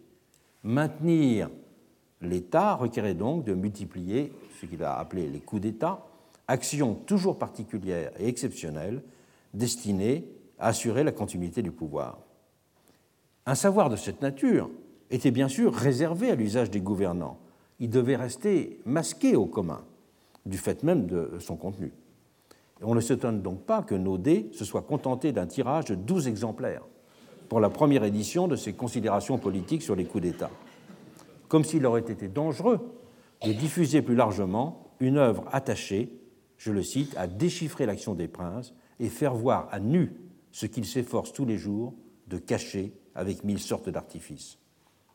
Les méthodes de manutention des esprits, les stratégies de séduction ou de manipulation des crédulités, les techniques de la dissimulation n'auraient en effet su être divulguées au peuple populace que l'on entendait subjuguer. Dans cette perspective, l'exercice du pouvoir résidait dans l'organisation d'une distance dont il fallait taire les recettes, ce qu'on appellera les arcana imperii, de telle sorte qu'elles finissent par être intériorisées par la population comme résultant d'une supériorité naturelle. Mais ces secrets d'empire devaient en même temps circuler dans les milieux informés, être partagés par ceux qui se distinguaient du commun et du vulgaire pour former la sphère des supériorités. Les traités de la raison d'État ont ainsi, de cette façon, été destinés à constituer un monde social d'élites de diverses catégories s'associant de façon complice à l'entreprise de domination des gouvernés. Le type de domination auquel renvoyaient les théoriciens de la raison d'État prétendait trouver là une légitimation complémentaire qui, elle, était d'ordre sociologique c'est aussi parce que le peuple était appréhendé comme populace masse soumise à ses passions les plus immédiates qu'il fallait le subjuguer. Selon la formule de Naudet, le peuple est une très cruelle bête, d'un naturel inconstant, séditieux, querelleur et convoiteur. Et c'est pour cela que leur cynisme fera que certains les rejoindront par le biais de ce présupposé sociologique. Et toute la littérature des libertins érudits repose sur cela. La raison aristocratique des libertins érudits jouera de cette façon un rôle essentiel pour faire accepter par toute l'élite libérale la raison d'État au XVIIe siècle. Ils feront en effet de la critique du vulgaire la critique de tout progrès. Le message sera martelé par Pierre Charon, un des grands best-sellers du XVIIe siècle, de la sagesse, ou par un autre livre au succès immense de Lamotte Levaillé, Ces quatre dialogues faits à l'imitation des anciens. Ces deux figures, les plus marquantes du libertinage érudit, ont en effet fait le lien entre les théories de la raison d'État et la formation, pourrait-on dire, d'une élite gouvernante. J'ai toujours pensé, écrira significativement Lamotte Levaillé, que c'était contre ce torrent de la multitude que nous devions employer nos principales forces, et qu'ayant dompté ce monstre du peuple, nous viendrions facilement à bout de tous les autres problèmes. Ce mépris de la foule les liera à Naudet et à ses pairs, justifiant en raison leur position de retrait sur l'Olympe en tant que maître caché du monde. Ces théories de la raison d'État ont ainsi fixé les conditions et les justifications d'une domination gouvernementale, un âge de l'autonomie des consciences, dans lequel les masses ne pouvaient plus sérieusement être encadrées par la religion. Le cynisme de tels ouvrages les rendrait impubliables à l'âge de la souveraineté du peuple. Et ce n'est que très récemment qu'on a fait plusieurs rééditions de Naudet, qu'on a fait des rééditions de Mazarin et de plusieurs euh, de ses autres ouvrages. À notre âge, euh, pourtant, ces préceptes n'ont pas cessé d'être suivis comme impératifs pratiques et quotidiens qui n'avaient pas besoin d'être réfléchis. On peut même dire que l'avènement du suffrage universel n'aura même fait que renforcer le sens de la précarité du pouvoir pour les gouvernants, désormais obligés de s'afficher en serviteurs du nouveau maître. Va alors s'instaurer un divorce toujours croissant entre le temps du discours électoral, marqué par un impératif démocratique de séduction et de proximité vis-à-vis -vis du peuple, et celui de l'action gouvernementale, appuyée, elle, sur la permanence du recours, lui indicible, aux vieilles recettes de la conservation du pouvoir et de la manipulation du monde. Le mode de domination des gouvernés par les gouvernants s'est désormais lié à un art de la séduction que les experts en communication ont méthodiquement élaboré. Et c'est dans les campagnes électorales qu'il se déploie et trouve son accomplissement. Mais un peu d'histoire montre qu'ils n'ont rien inventé sur le fond. Le petit manuel de campagne électorale qui était rédigé à Rome en 64 avant Jésus-Christ par Quintus Cicéron. Le frère du grand orateur, à l'intention de celui-ci, qui envisageait alors de se lancer en politique et de présenter sa candidature à une des charges de consul, a ainsi formalisé la première expression historique que l'on ait conservée de l'art de mener une campagne électorale victorieuse. C'est à proprement parler un traité de séduction et de manipulation. Quintus dit à son frère ainsi comment il faut savoir se créer des amitiés, savoir flatter les électeurs, être assidu auprès d'eux, comment conquérir l'opinion publique et obtenir que le plus d'hommes possible aient les oreilles remplies de bruits les plus favorables à ton sujet. Quintus suggérait même à son frère de savoir discréditer ses concurrents en essayant de trouver un soupçon d'infamie, de crime, de débauche ou de corruption en accord avec leur caractère. Il lui recommandait aussi de mener une campagne altière, magnifique, brillante, éclatante, qui le fasse sortir du lot et l'impose comme une personnalité incontournable. Et lui rappelait bien sûr que son éloquence était une arme décisive, puisque c'est ainsi que l'on tient, disait-il, les hommes à Rome, qu'on les séduit, qu'on les empêche de gérer, de gêner ou de nuire. Les règles de la séduction ont guère changé en ce domaine. Elles visent toujours à, à enchanter la réalité avec le secours involontaire ou complice des médias. C'est Maurice Joly, un des plus féroces adversaires de Napoléon III, qui a fait la première description critique de la manipulation de l'opinion à l'âge des médias modernes. Dans un pamphlet euh, célèbre, Dialogue aux enfers entre Machiavel et Montesquieu. Le pamphlet est resté célèbre parce que c'est lui qui est à l'origine du fameux livre antisémite Les Protocoles des sages de Sion. Et partout où, il y avait, partout il y avait des critiques du césarisme, on a mis les juifs à la place. Et il a été, il a été prouvé que c'était la police secrète russe qui avait eu l'idée de, prendre ce livre et de mettre, à chaque fois qu'on parlait euh, de, de, César, de mettre euh, les juifs. Et donc, il y a eu un livre entier euh, qui a été publié sur l'histoire de cette, cette manipulation. Mais l'intérêt, c'est quelque chose de secondaire pour, notre, pour nous, l'intérêt du pamphlet est qu'il n'a pas simplement dénoncé avec virulence, comme beaucoup d'autres, l'autoritarisme du régime. Il a montré comment celui-ci avait inauguré un rapport inédit à la presse. Au-delà de la censure, dont j'ai expliqué la, légitimité, la légitimation tout à l'heure, c'est en effet l'avènement d'un pouvoir journaliste que décrivait Joly. Puisque c'est une si grande force que le journalisme, faisait-il dire à Napoléon III, répondant dans le livre au nom de Machiavel. Et Machiavel, c'est Napoléon III, et, et les bons républicains, c'est Montesquieu. Savez-vous, dit Napoléon III, ce que ferait mon gouvernement? Il se ferait journaliste. Ce serait le journalisme incarné. Et de poursuivre, comme le dieu Vishnu, ma presse aura son bras. Et ses bras donneront la main à toutes les nuances d'opinion quelconques sur la surface entière du pays. On sera de mon parti sans le savoir. Ceux qui croiront parler leur langue parleront la mienne. Ceux qui croiront parler leur langue parleront parce qu'ils croiront agiter un parti qui en fait sera le mien. Ceux qui croiront marcher sous leur drapeau marcheront sous le mien. À l'aide du dévouement occulte de ces feuilles publiques, je puis dire que je dirige à mon gré l'opinion dans toutes les questions de politique intérieure ou extérieure. J'excite ou j'endors les esprits, je les rassure ou je les déconcerte, je plaide le pour et le contre, le vrai et le faux. Avant de conclure, user de la presse, en, user sous toutes ses formes, telle est aujourd'hui la loi des pouvoirs qui veulent vivre. Un siècle plus tard, Anna Arendt dénoncera dans Du mensonge à la violence les entreprises de manipulation des gouvernements qui, selon sa formule, utilisent à leur profit les inventions de Madison Avenue. Et force est de constater que ce jugement reste d'actualité. Son livre du mensonge à la violence est le livre qu'elle a fait sur les, documents du Pentagone sur la guerre au Vietnam. Si les institutions représentatives ou les modalités de participation ont pu évoluer et se renforcer depuis les révolutions fondatrices de la modernité politique, l'art de gouvernement est resté, lui, extraordinairement stationnaire. Ce sont toujours les mêmes recettes, les mêmes subterfuges, les mêmes éléments de langage, qui guident la conduite de gouvernants hantés par la conservation de leur pouvoir, l'avènement de l'âge médiatique puis électronique n'ayant fait que rendre plus redoutables les formes de cette manipulation. Faire entrer les gouvernements dans l'âge démocratique implique préalablement de rompre avec tous ces discours enchantés pour considérer dans leur réalité les rapports entre gouvernés et gouvernants.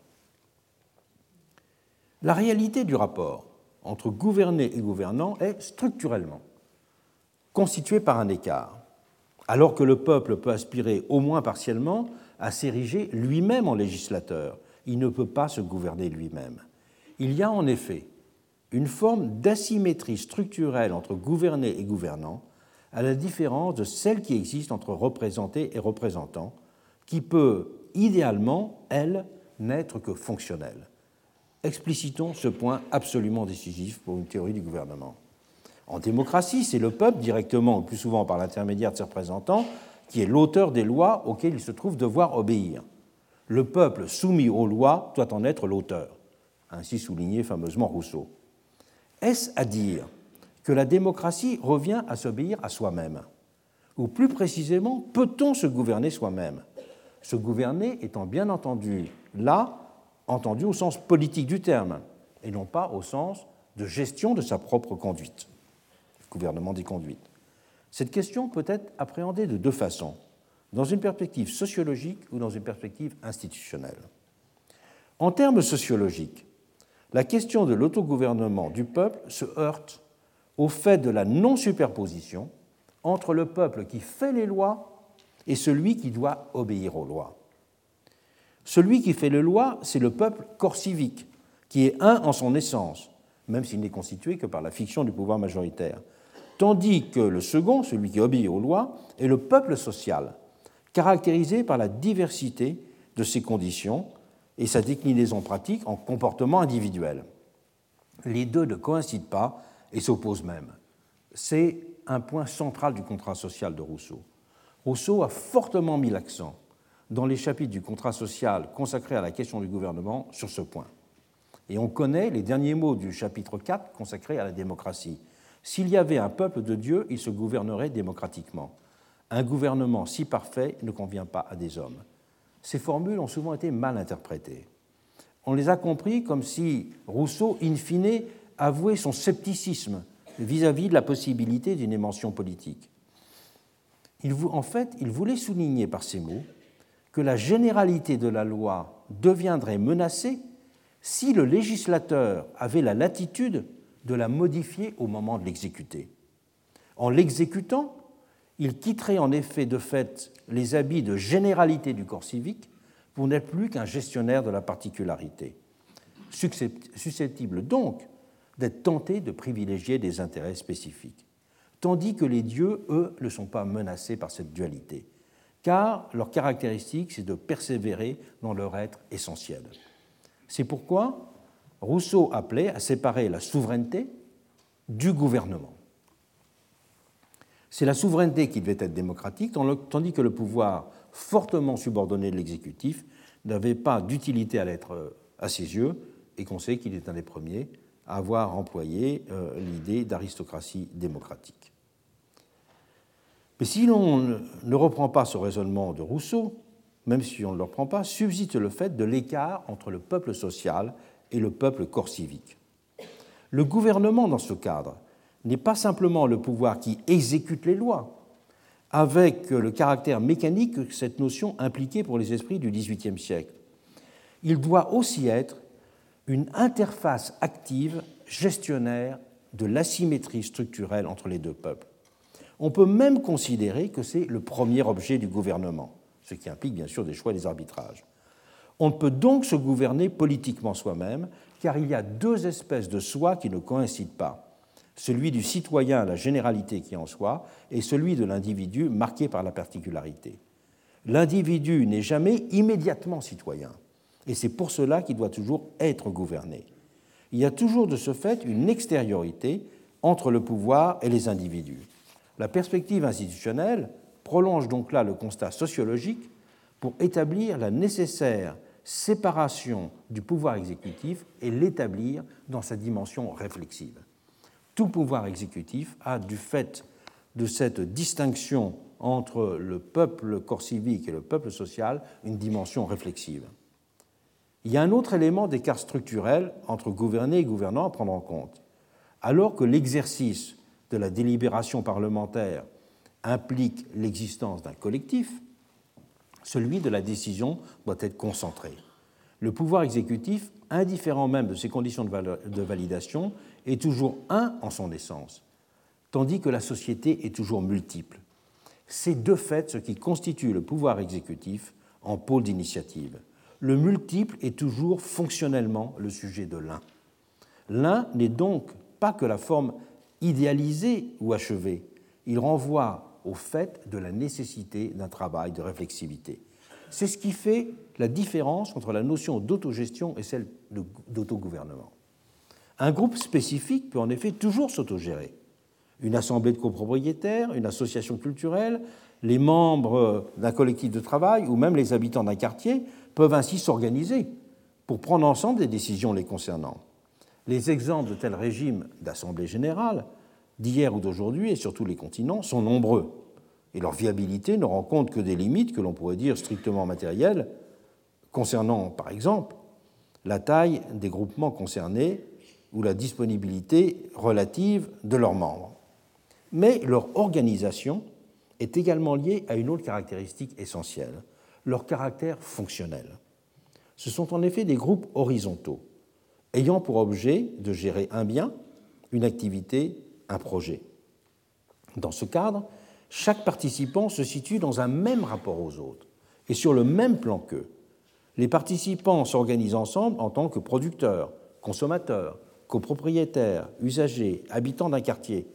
Il y a ainsi une dimension d'immédiateté dans ce qui les lie.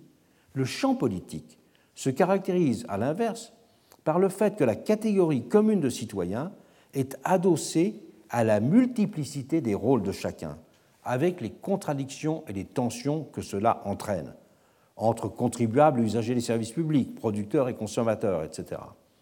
Les individus, dans ce cas, ne sont jamais seulement portions du peuple, d'où la nécessité d'une forme de réflexivité à laquelle correspond l'action de l'instance gouvernement. Au-delà des différentes tâches plus strictement, plus strictement gestionnaires qui lui reviennent, cette dernière instance se caractérise par un travail de composition des différents registres de la vie sociale qui fondent cette dissymétrie et leur extériorité fonctionnelle. Le caractère structurel de l'écart entre gouverné et gouvernant peut aussi être appréhendé négativement, en montrant les impasses auxquelles conduisent les philosophies de l'émancipation qui sont fondées sur un projet d'abolition du gouvernement. Le refus de penser l'exécutif comme structure gouvernante structurellement réflexive on l'a longuement montré, a d'abord été dérivé du culte de la loi qui avait dominé les esprits au XVIIIe siècle. Mais il a aussi ressurgi sous une autre forme au XIXe, celle de l'anarchisme, au sens étymologique du terme. Proudhon en a le premier formalisé les principes. Il faut donc le considérer. En son point de départ, la réflexion de Proudhon n'est pas très éloignée de la vision révolutionnaire classique comme en ont témoigné certaines de ses interventions de 1848. Il a par exemple écrit dans Le Peuple C'est à l'Assemblée nationale d'exercer par l'organisation de ses comités le pouvoir exécutif, comme elle exerce par ses délibérations en commun et ses votes le pouvoir législatif. Les ministres, sous-secrétaires d'État, chefs de division, etc., avait-il dit, font double emploi avec les représentants dont la vie désœuvrée, dissipée, livrée à l'intrigue et l'ambition est une cause incessante d'embarras pour l'administration, de mauvaise voie pour la société, de stériles dépenses pour l'État. Ça, c'était typiquement un discours de 1789. Mais Proudhon n'en était pas resté là. C'était le principe même de toute subordination politique qu'il refusait. Pour lui, le socialisme était le contraire du gouvernementalisme le programme révolutionnaire d'émancipation de l'humanité impliquait, à ses yeux, de bannir toute institution organisatrice d'une distinction dominatrice. Et il disait Nous n'admettons pas plus le gouvernement de l'homme par l'homme que l'exploitation de l'homme par l'homme. La propriété et le gouvernement représentaient pour lui les deux principales modalités d'institutionnalisation de l'extériorité sociale. Et il notait dans La Voix du Peuple, un autre journal de cette période qu'il a dirigé, ce qu'on appelle en politique autorité est l'analogue et l'équivalent de ce qu'on appelle en économie politique propriété. Ces deux idées sont adéquates l'une à l'autre et identiques. Il fallait donc pour Proudhon à la fois socialiser le pouvoir, pardon, socialiser la propriété et en même temps anarchiser le pouvoir anarchiser le pouvoir, c'est-à-dire dissoudre le dénivelé qu'il implique nécessairement pour lui substituer des formes directes, décentralisées, de coopération et d'association entre les hommes pour l'organisation de la vie commune. Il s'agissait donc pour lui de tout, autre chose que de prôner le gouvernement direct, comme le faisait tout un courant des démocrates socialistes, les démoxocs, en 1851. La formule révolutionnaire, martelait-il, ne peut plus être ni législation directe, ni gouvernement direct, ni gouvernement simple, elle est plus de gouvernement. Proudhon retrouvait à sa façon par ce biais les perspectives des philosophes écossais du XVIIIe siècle, qui visaient à substituer un ordre immédiat de la société civile à l'organisation politique du monde.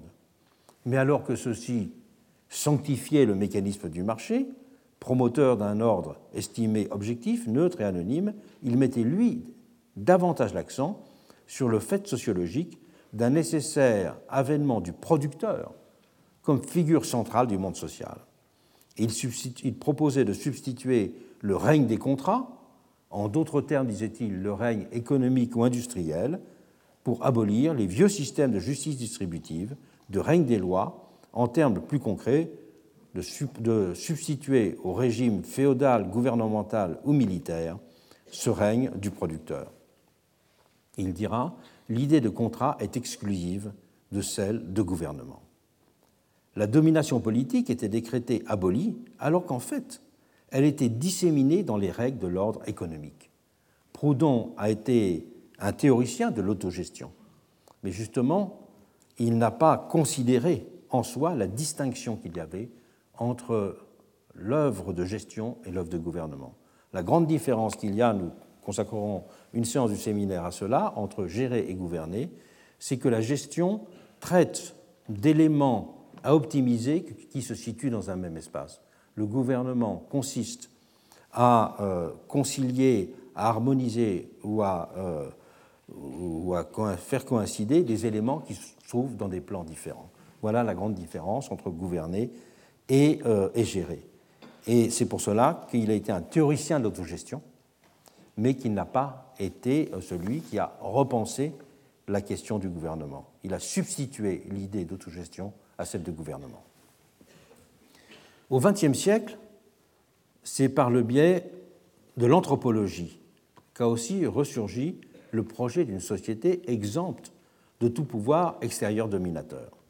En France, l'œuvre de Pierre Clastre, un observateur des Indiens Guayaki, du Paraguay actuel, avait alors contribué à alimenter l'éthos anti-autoritaire de l'après 68.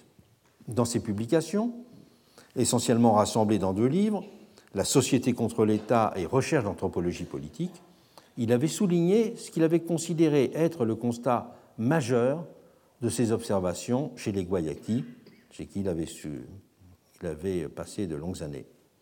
Le fait que le chef n'y exerçait aucun véritable pouvoir. Chef chez les Guayati, il l'était par la forme de respect qui l'entourait, ou le port de certaines parures. Mais ce chef ne disposait pas de pouvoir coercitif. Il n'avait aucun pouvoir propre de décision, il ne donnait pas d'ordre au sens d'injonctions qui sont destinées à être obéies. Le pouvoir politique, entre guillemets, combinait dans ce cadre une légitimité incontestée du chef avec une puissance de commandement presque nulle. Clastre avait fait l'hypothèse que cette faiblesse du pouvoir n'était pas le signe d'un inaccomplissement, d'un manque, correspondant à un état de développement embryonnaire de sa société guayaki, comme on le disait de toutes les sociétés primitives. Elles n'ont pas encore atteint un certain stade de développement institutionnel. Mais il avait considéré au contraire que cette situation résultait d'une volonté collective consciente et réfléchie de ne pas voir s'ériger la figure d'un maître surplombant la communauté.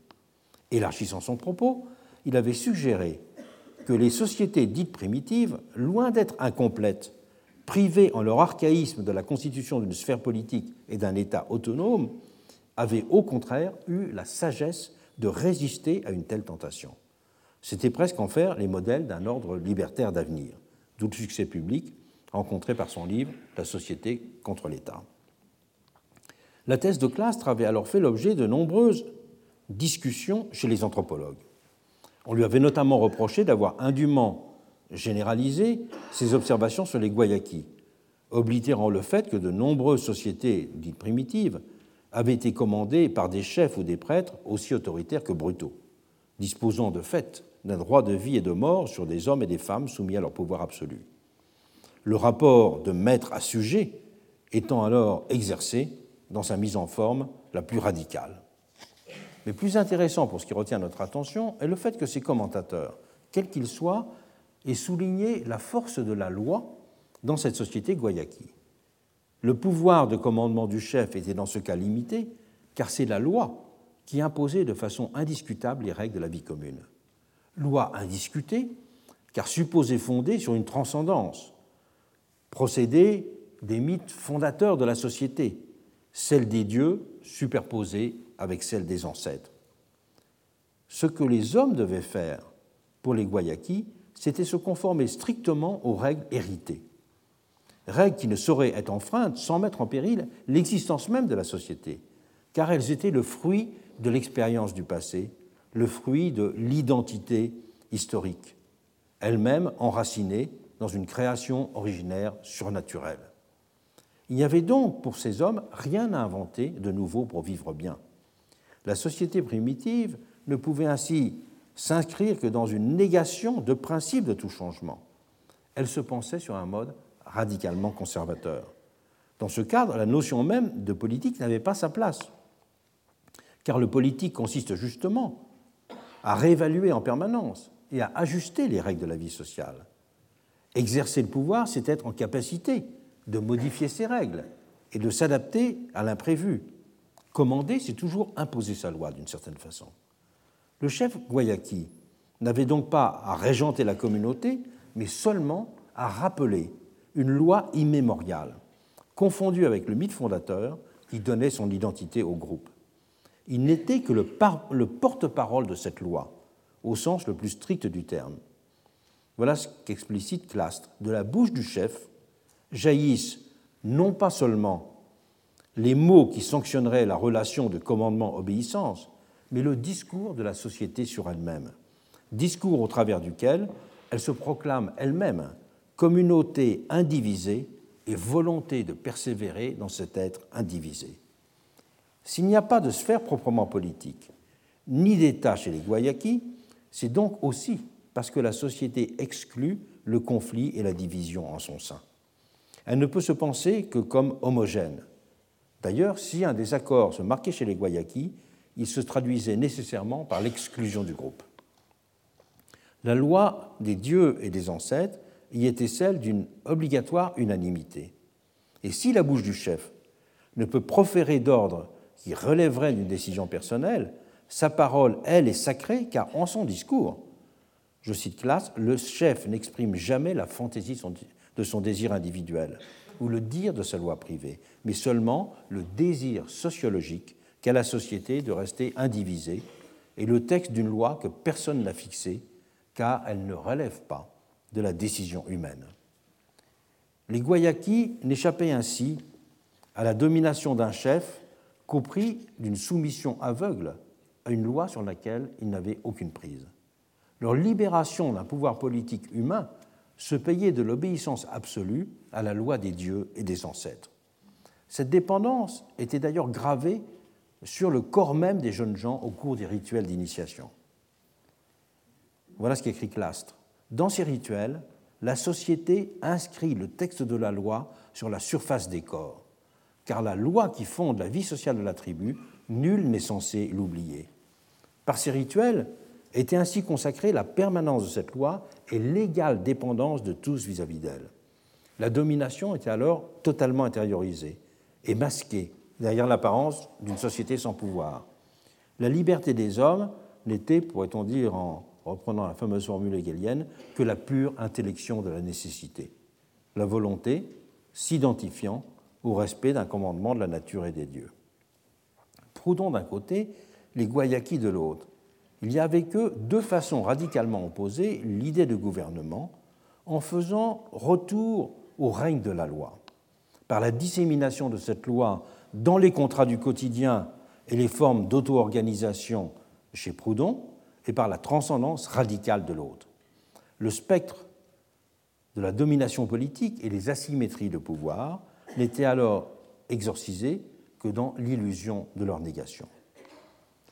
Ce dont il s'agit est, à l'inverse, de définir les conditions d'une non-domination des gouvernés par les gouvernants tout en reconnaissant le fait de la nécessaire asymétrie de leurs liens.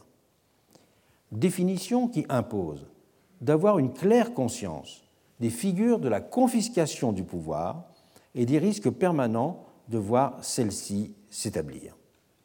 C'est tout le problème de la définition d'un gouvernement démocratique. Certains l'ont considéré comme impossible. C'est la thèse pessimiste qui est développée par les théories de l'oligarchie démocratique, avec leurs deux principales expressions, les théories de l'aristodémocratie, d'un côté, forgées pendant la Révolution française, fondées sur une vision du mécanisme électoral comme opérateur de distinction, et les théories dites élitistes de l'autre côté, avec des auteurs comme Pareto, Mosca et bien d'autres, pour lesquels tout régime politique est nécessairement oligarchique. Ces différentes théories dites réalistes ont généralement été comprises par leurs auteurs comme établissant des lois des reins, c'est une expression d'Ostrogorsky, objectives, et du marxisme aussi, auxquels il est donc illusoire de penser échapper. Mais on peut aussi les appréhender dans une autre perspective, comme dessinant la carte des risques et des tendances qui menacent la vie démocratique. Elles ont cela leur place dans une théorie de la démocratie, car minimiser ces risques et ces tendances, ou même prétendre les éliminer totalement avec des formules magiques, revient toujours d'une manière ou d'une autre à les occulter et à rendre donc illisible ou invisible la domination. Pour prendre la mesure des conditions de formulation du projet de faire entrer le gouvernement en démocratie, il faut ainsi préciser la spécificité du type de domination qui caractérise le rapport gouverné-gouvernant. On ne peut bien l'appréhender qu'en le distinguant des types de domination qui ont fait l'objet des analyses classiques. Prenons Max Weber et Bourdieu. Chez Weber, on peut parler de domination de statut. Les différentes figures, traditionnelles, rationnelles et charismatiques qu'il décrit, définissent en effet des formes d'autorité qui sont reconnues et légitimées par l'individu. Chez ces deux auteurs, le propre de la, de la domination, c'est d'être reconnu et légitimé. Il y a donc, pour euh, Weber, une relation consentie d'obéissance à une instance de pouvoir. Consentement qui se lie implicitement, dans cette vision de Weber, au présupposé d'une distinction irréductible entre la masse et les élites. Bourdieu, lui, s'est surtout intéressé aux mécanismes par lesquels les dominants réussissent à imposer leurs normes et leurs valeurs aux dominés. On peut parler dans ce cas non pas d'une domination de statut, mais d'une domination de conditionnement, qui conduit à faire intérioriser comme naturelle ou objective, et donc à légitimer ses normes et ses valeurs. Weber traite ainsi des institutions et Bourdieu des phénomènes socio et culturels. Le rapport gouverné-gouvernant en démocratie ne rentre, lui, dans aucun de ces deux cadres. Il repose certes sur une dissymétrie, mais les formes de domination qui peuvent en dériver n'ont pas de caractère constitutif. Elles ne tiennent pas à la forme gouvernement en tant que telle. Elles ne reposent que sur une dissymétrie d'ordre fonctionnel avec le monde des gouvernés, comme celle qui caractérise par exemple un rapport de délégation.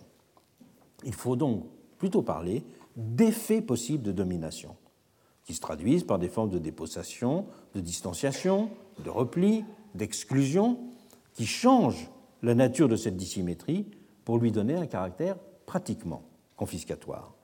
Ce sont des pratiques, des comportements, des modes d'organisation, des mécanismes de décision qui sont là en cause. Une institution opaque produit ainsi un effet de domination, même si titulaire de la charge a été élu. Un langage démagogique infériorise le citoyen tout en prétendant le couronner. Le manque d'attention au quotidien de la population équivaut dans les faits à une forme d'arbitraire. Des décisions prises en catimini font pratiquement retourner à un pouvoir de caste. Les notions weberiennes et bourdieusiennes de domination impliquent un rapport nécessaire et structurel, alors que le rapport gouverné-gouvernant ne produit en démocratie de véritables effets de domination que, que dans son dysfonctionnement. De même que le rapport de représentation ne se retourne en pouvoir sur le représenté qu'au prix de formes de manipulation. En outre, à l'inverse des phénomènes de domination caractérisés par les deux sociologues, il n'y a pas de consentement, c'est très important, des au comportement des gouvernants, quand ceux-ci s'écartent de ce qu'il aurait dû être. En démocratie, les citoyens n'acceptent pas qu'un gouvernement puisse se comporter en père, en maître ou en Dieu, alors que les théories de la domination chez euh, Weber et chez Bourdieu partent de ce principe qu'on appelle la légitimité. La position, les formes de commandement pratiques qui sont acceptées n'emportent pas la reconnaissance d'une légitimation et d'une dimension hiérarchique. La position d'un gouvernement est en outre toujours précaire d'une certaine façon, et ses décisions souvent contestées. Les gouvernés ne cessent de ruer dans les brancards et n'intériorisent donc nullement une forme de supériorité à laquelle ils consentiraient. C'est même souvent avec une forme de mépris affiché qu'ils considèrent ceux qu'ils ont pourtant élus. En matière de rapport gouverné-gouvernant, l'idée de prendre le pouvoir n'a donc pas de sens, puisqu'il est déjà pris d'une certaine façon avec l'élection. Elle ne peut pas non plus prétendre s'accomplir sous les espèces d'un impossible autogouvernement. C'est seulement à travers une régulation des comportements et des diverses modalités d'action et d'organisation que le pouvoir peut être là effectivement réapproprié. Une pensée de l'émancipation démocratique ne peut être formulée sur ce terrain que sous des espèces pratiques, espèces de la réappropriation. Si la démocratie est un gouvernement, et pas seulement un régime, elle doit se définir par un mode d'exercice du pouvoir qui lui soit propre. La caractéristique du pouvoir exécutif est d'être déterminé par son activité. Il se définit, ne se définit pas seulement par son statut et sa fonction, comme c'est le cas pour toutes les autres institutions. Définir une institution, c'est parler de son statut et de sa fonction. Un statut définit des conditions de formation, un mode de composition, des règles de fonctionnement. Une fonction précise un objet et un champ d'action avec ses bornes. Statut et fonction sont constituants de ce qui définit donc une institution, une autorité. C'est à partir de tels critères que l'on peut adéquatement caractériser le pouvoir législatif ou l'autorité judiciaire.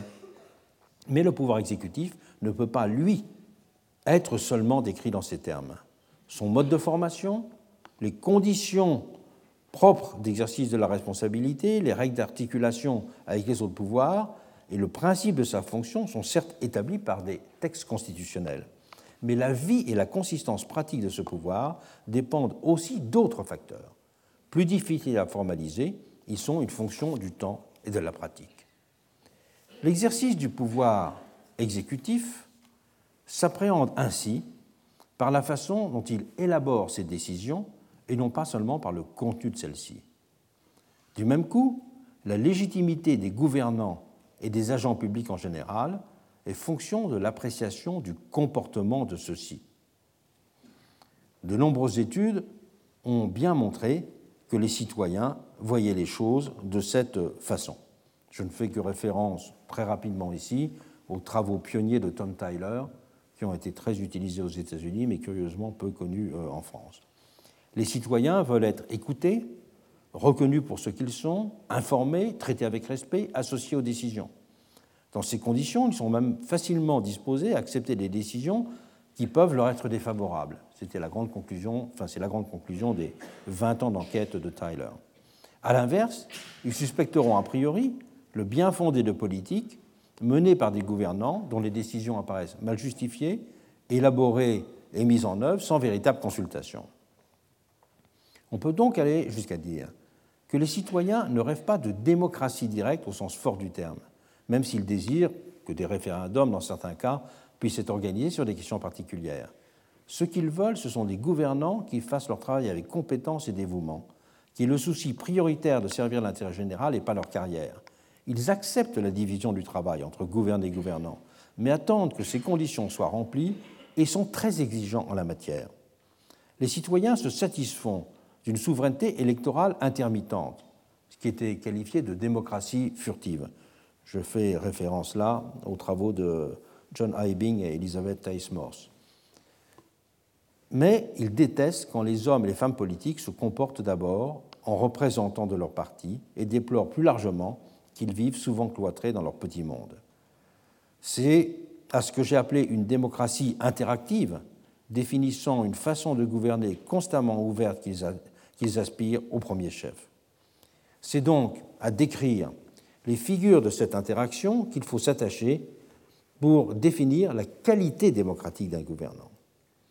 Nous en distinguerons quatre dans les séances à venir, la lisibilité, la réactivité et la responsabilité, avant d'aborder, dans les deux cours finaux, les qualités propres au gouvernant, le parler vrai, l'intégrité et la volonté, ce sont sur ces deux modes que l'on peut définir, que je définirai, une démocratie d'appropriation. À la semaine prochaine.